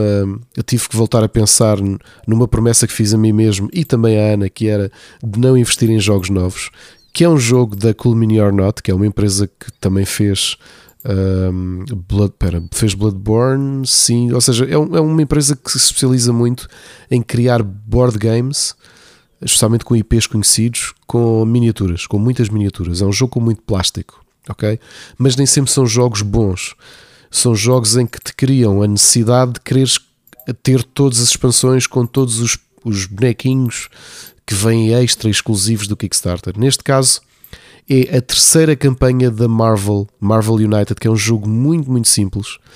Alguns até dariam demasiado simples, só que as campanhas de Kickstarter têm tido dezenas e dezenas e dezenas de figurinhas.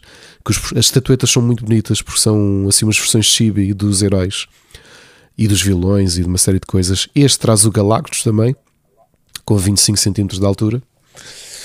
Uh, quem quiser ter a coleção toda, este Kickstarter vai daqui a uns dias e acreditem porque é a norma para o número de coisas que foram sendo anunciadas ao longo da campanha, há de fechar com um pledge de, para terem tudo de 300 ou 400 euros, mais impostos, mais shipping. E para quem quiser ter, ter tudo, neste momento em segunda mão, preparem-se para largar demasiado dinheiro ok? Muito espaço ocupado. Eu hoje estive em casa do Marco, que tem os jogos todos e ocupa muito espaço de parede.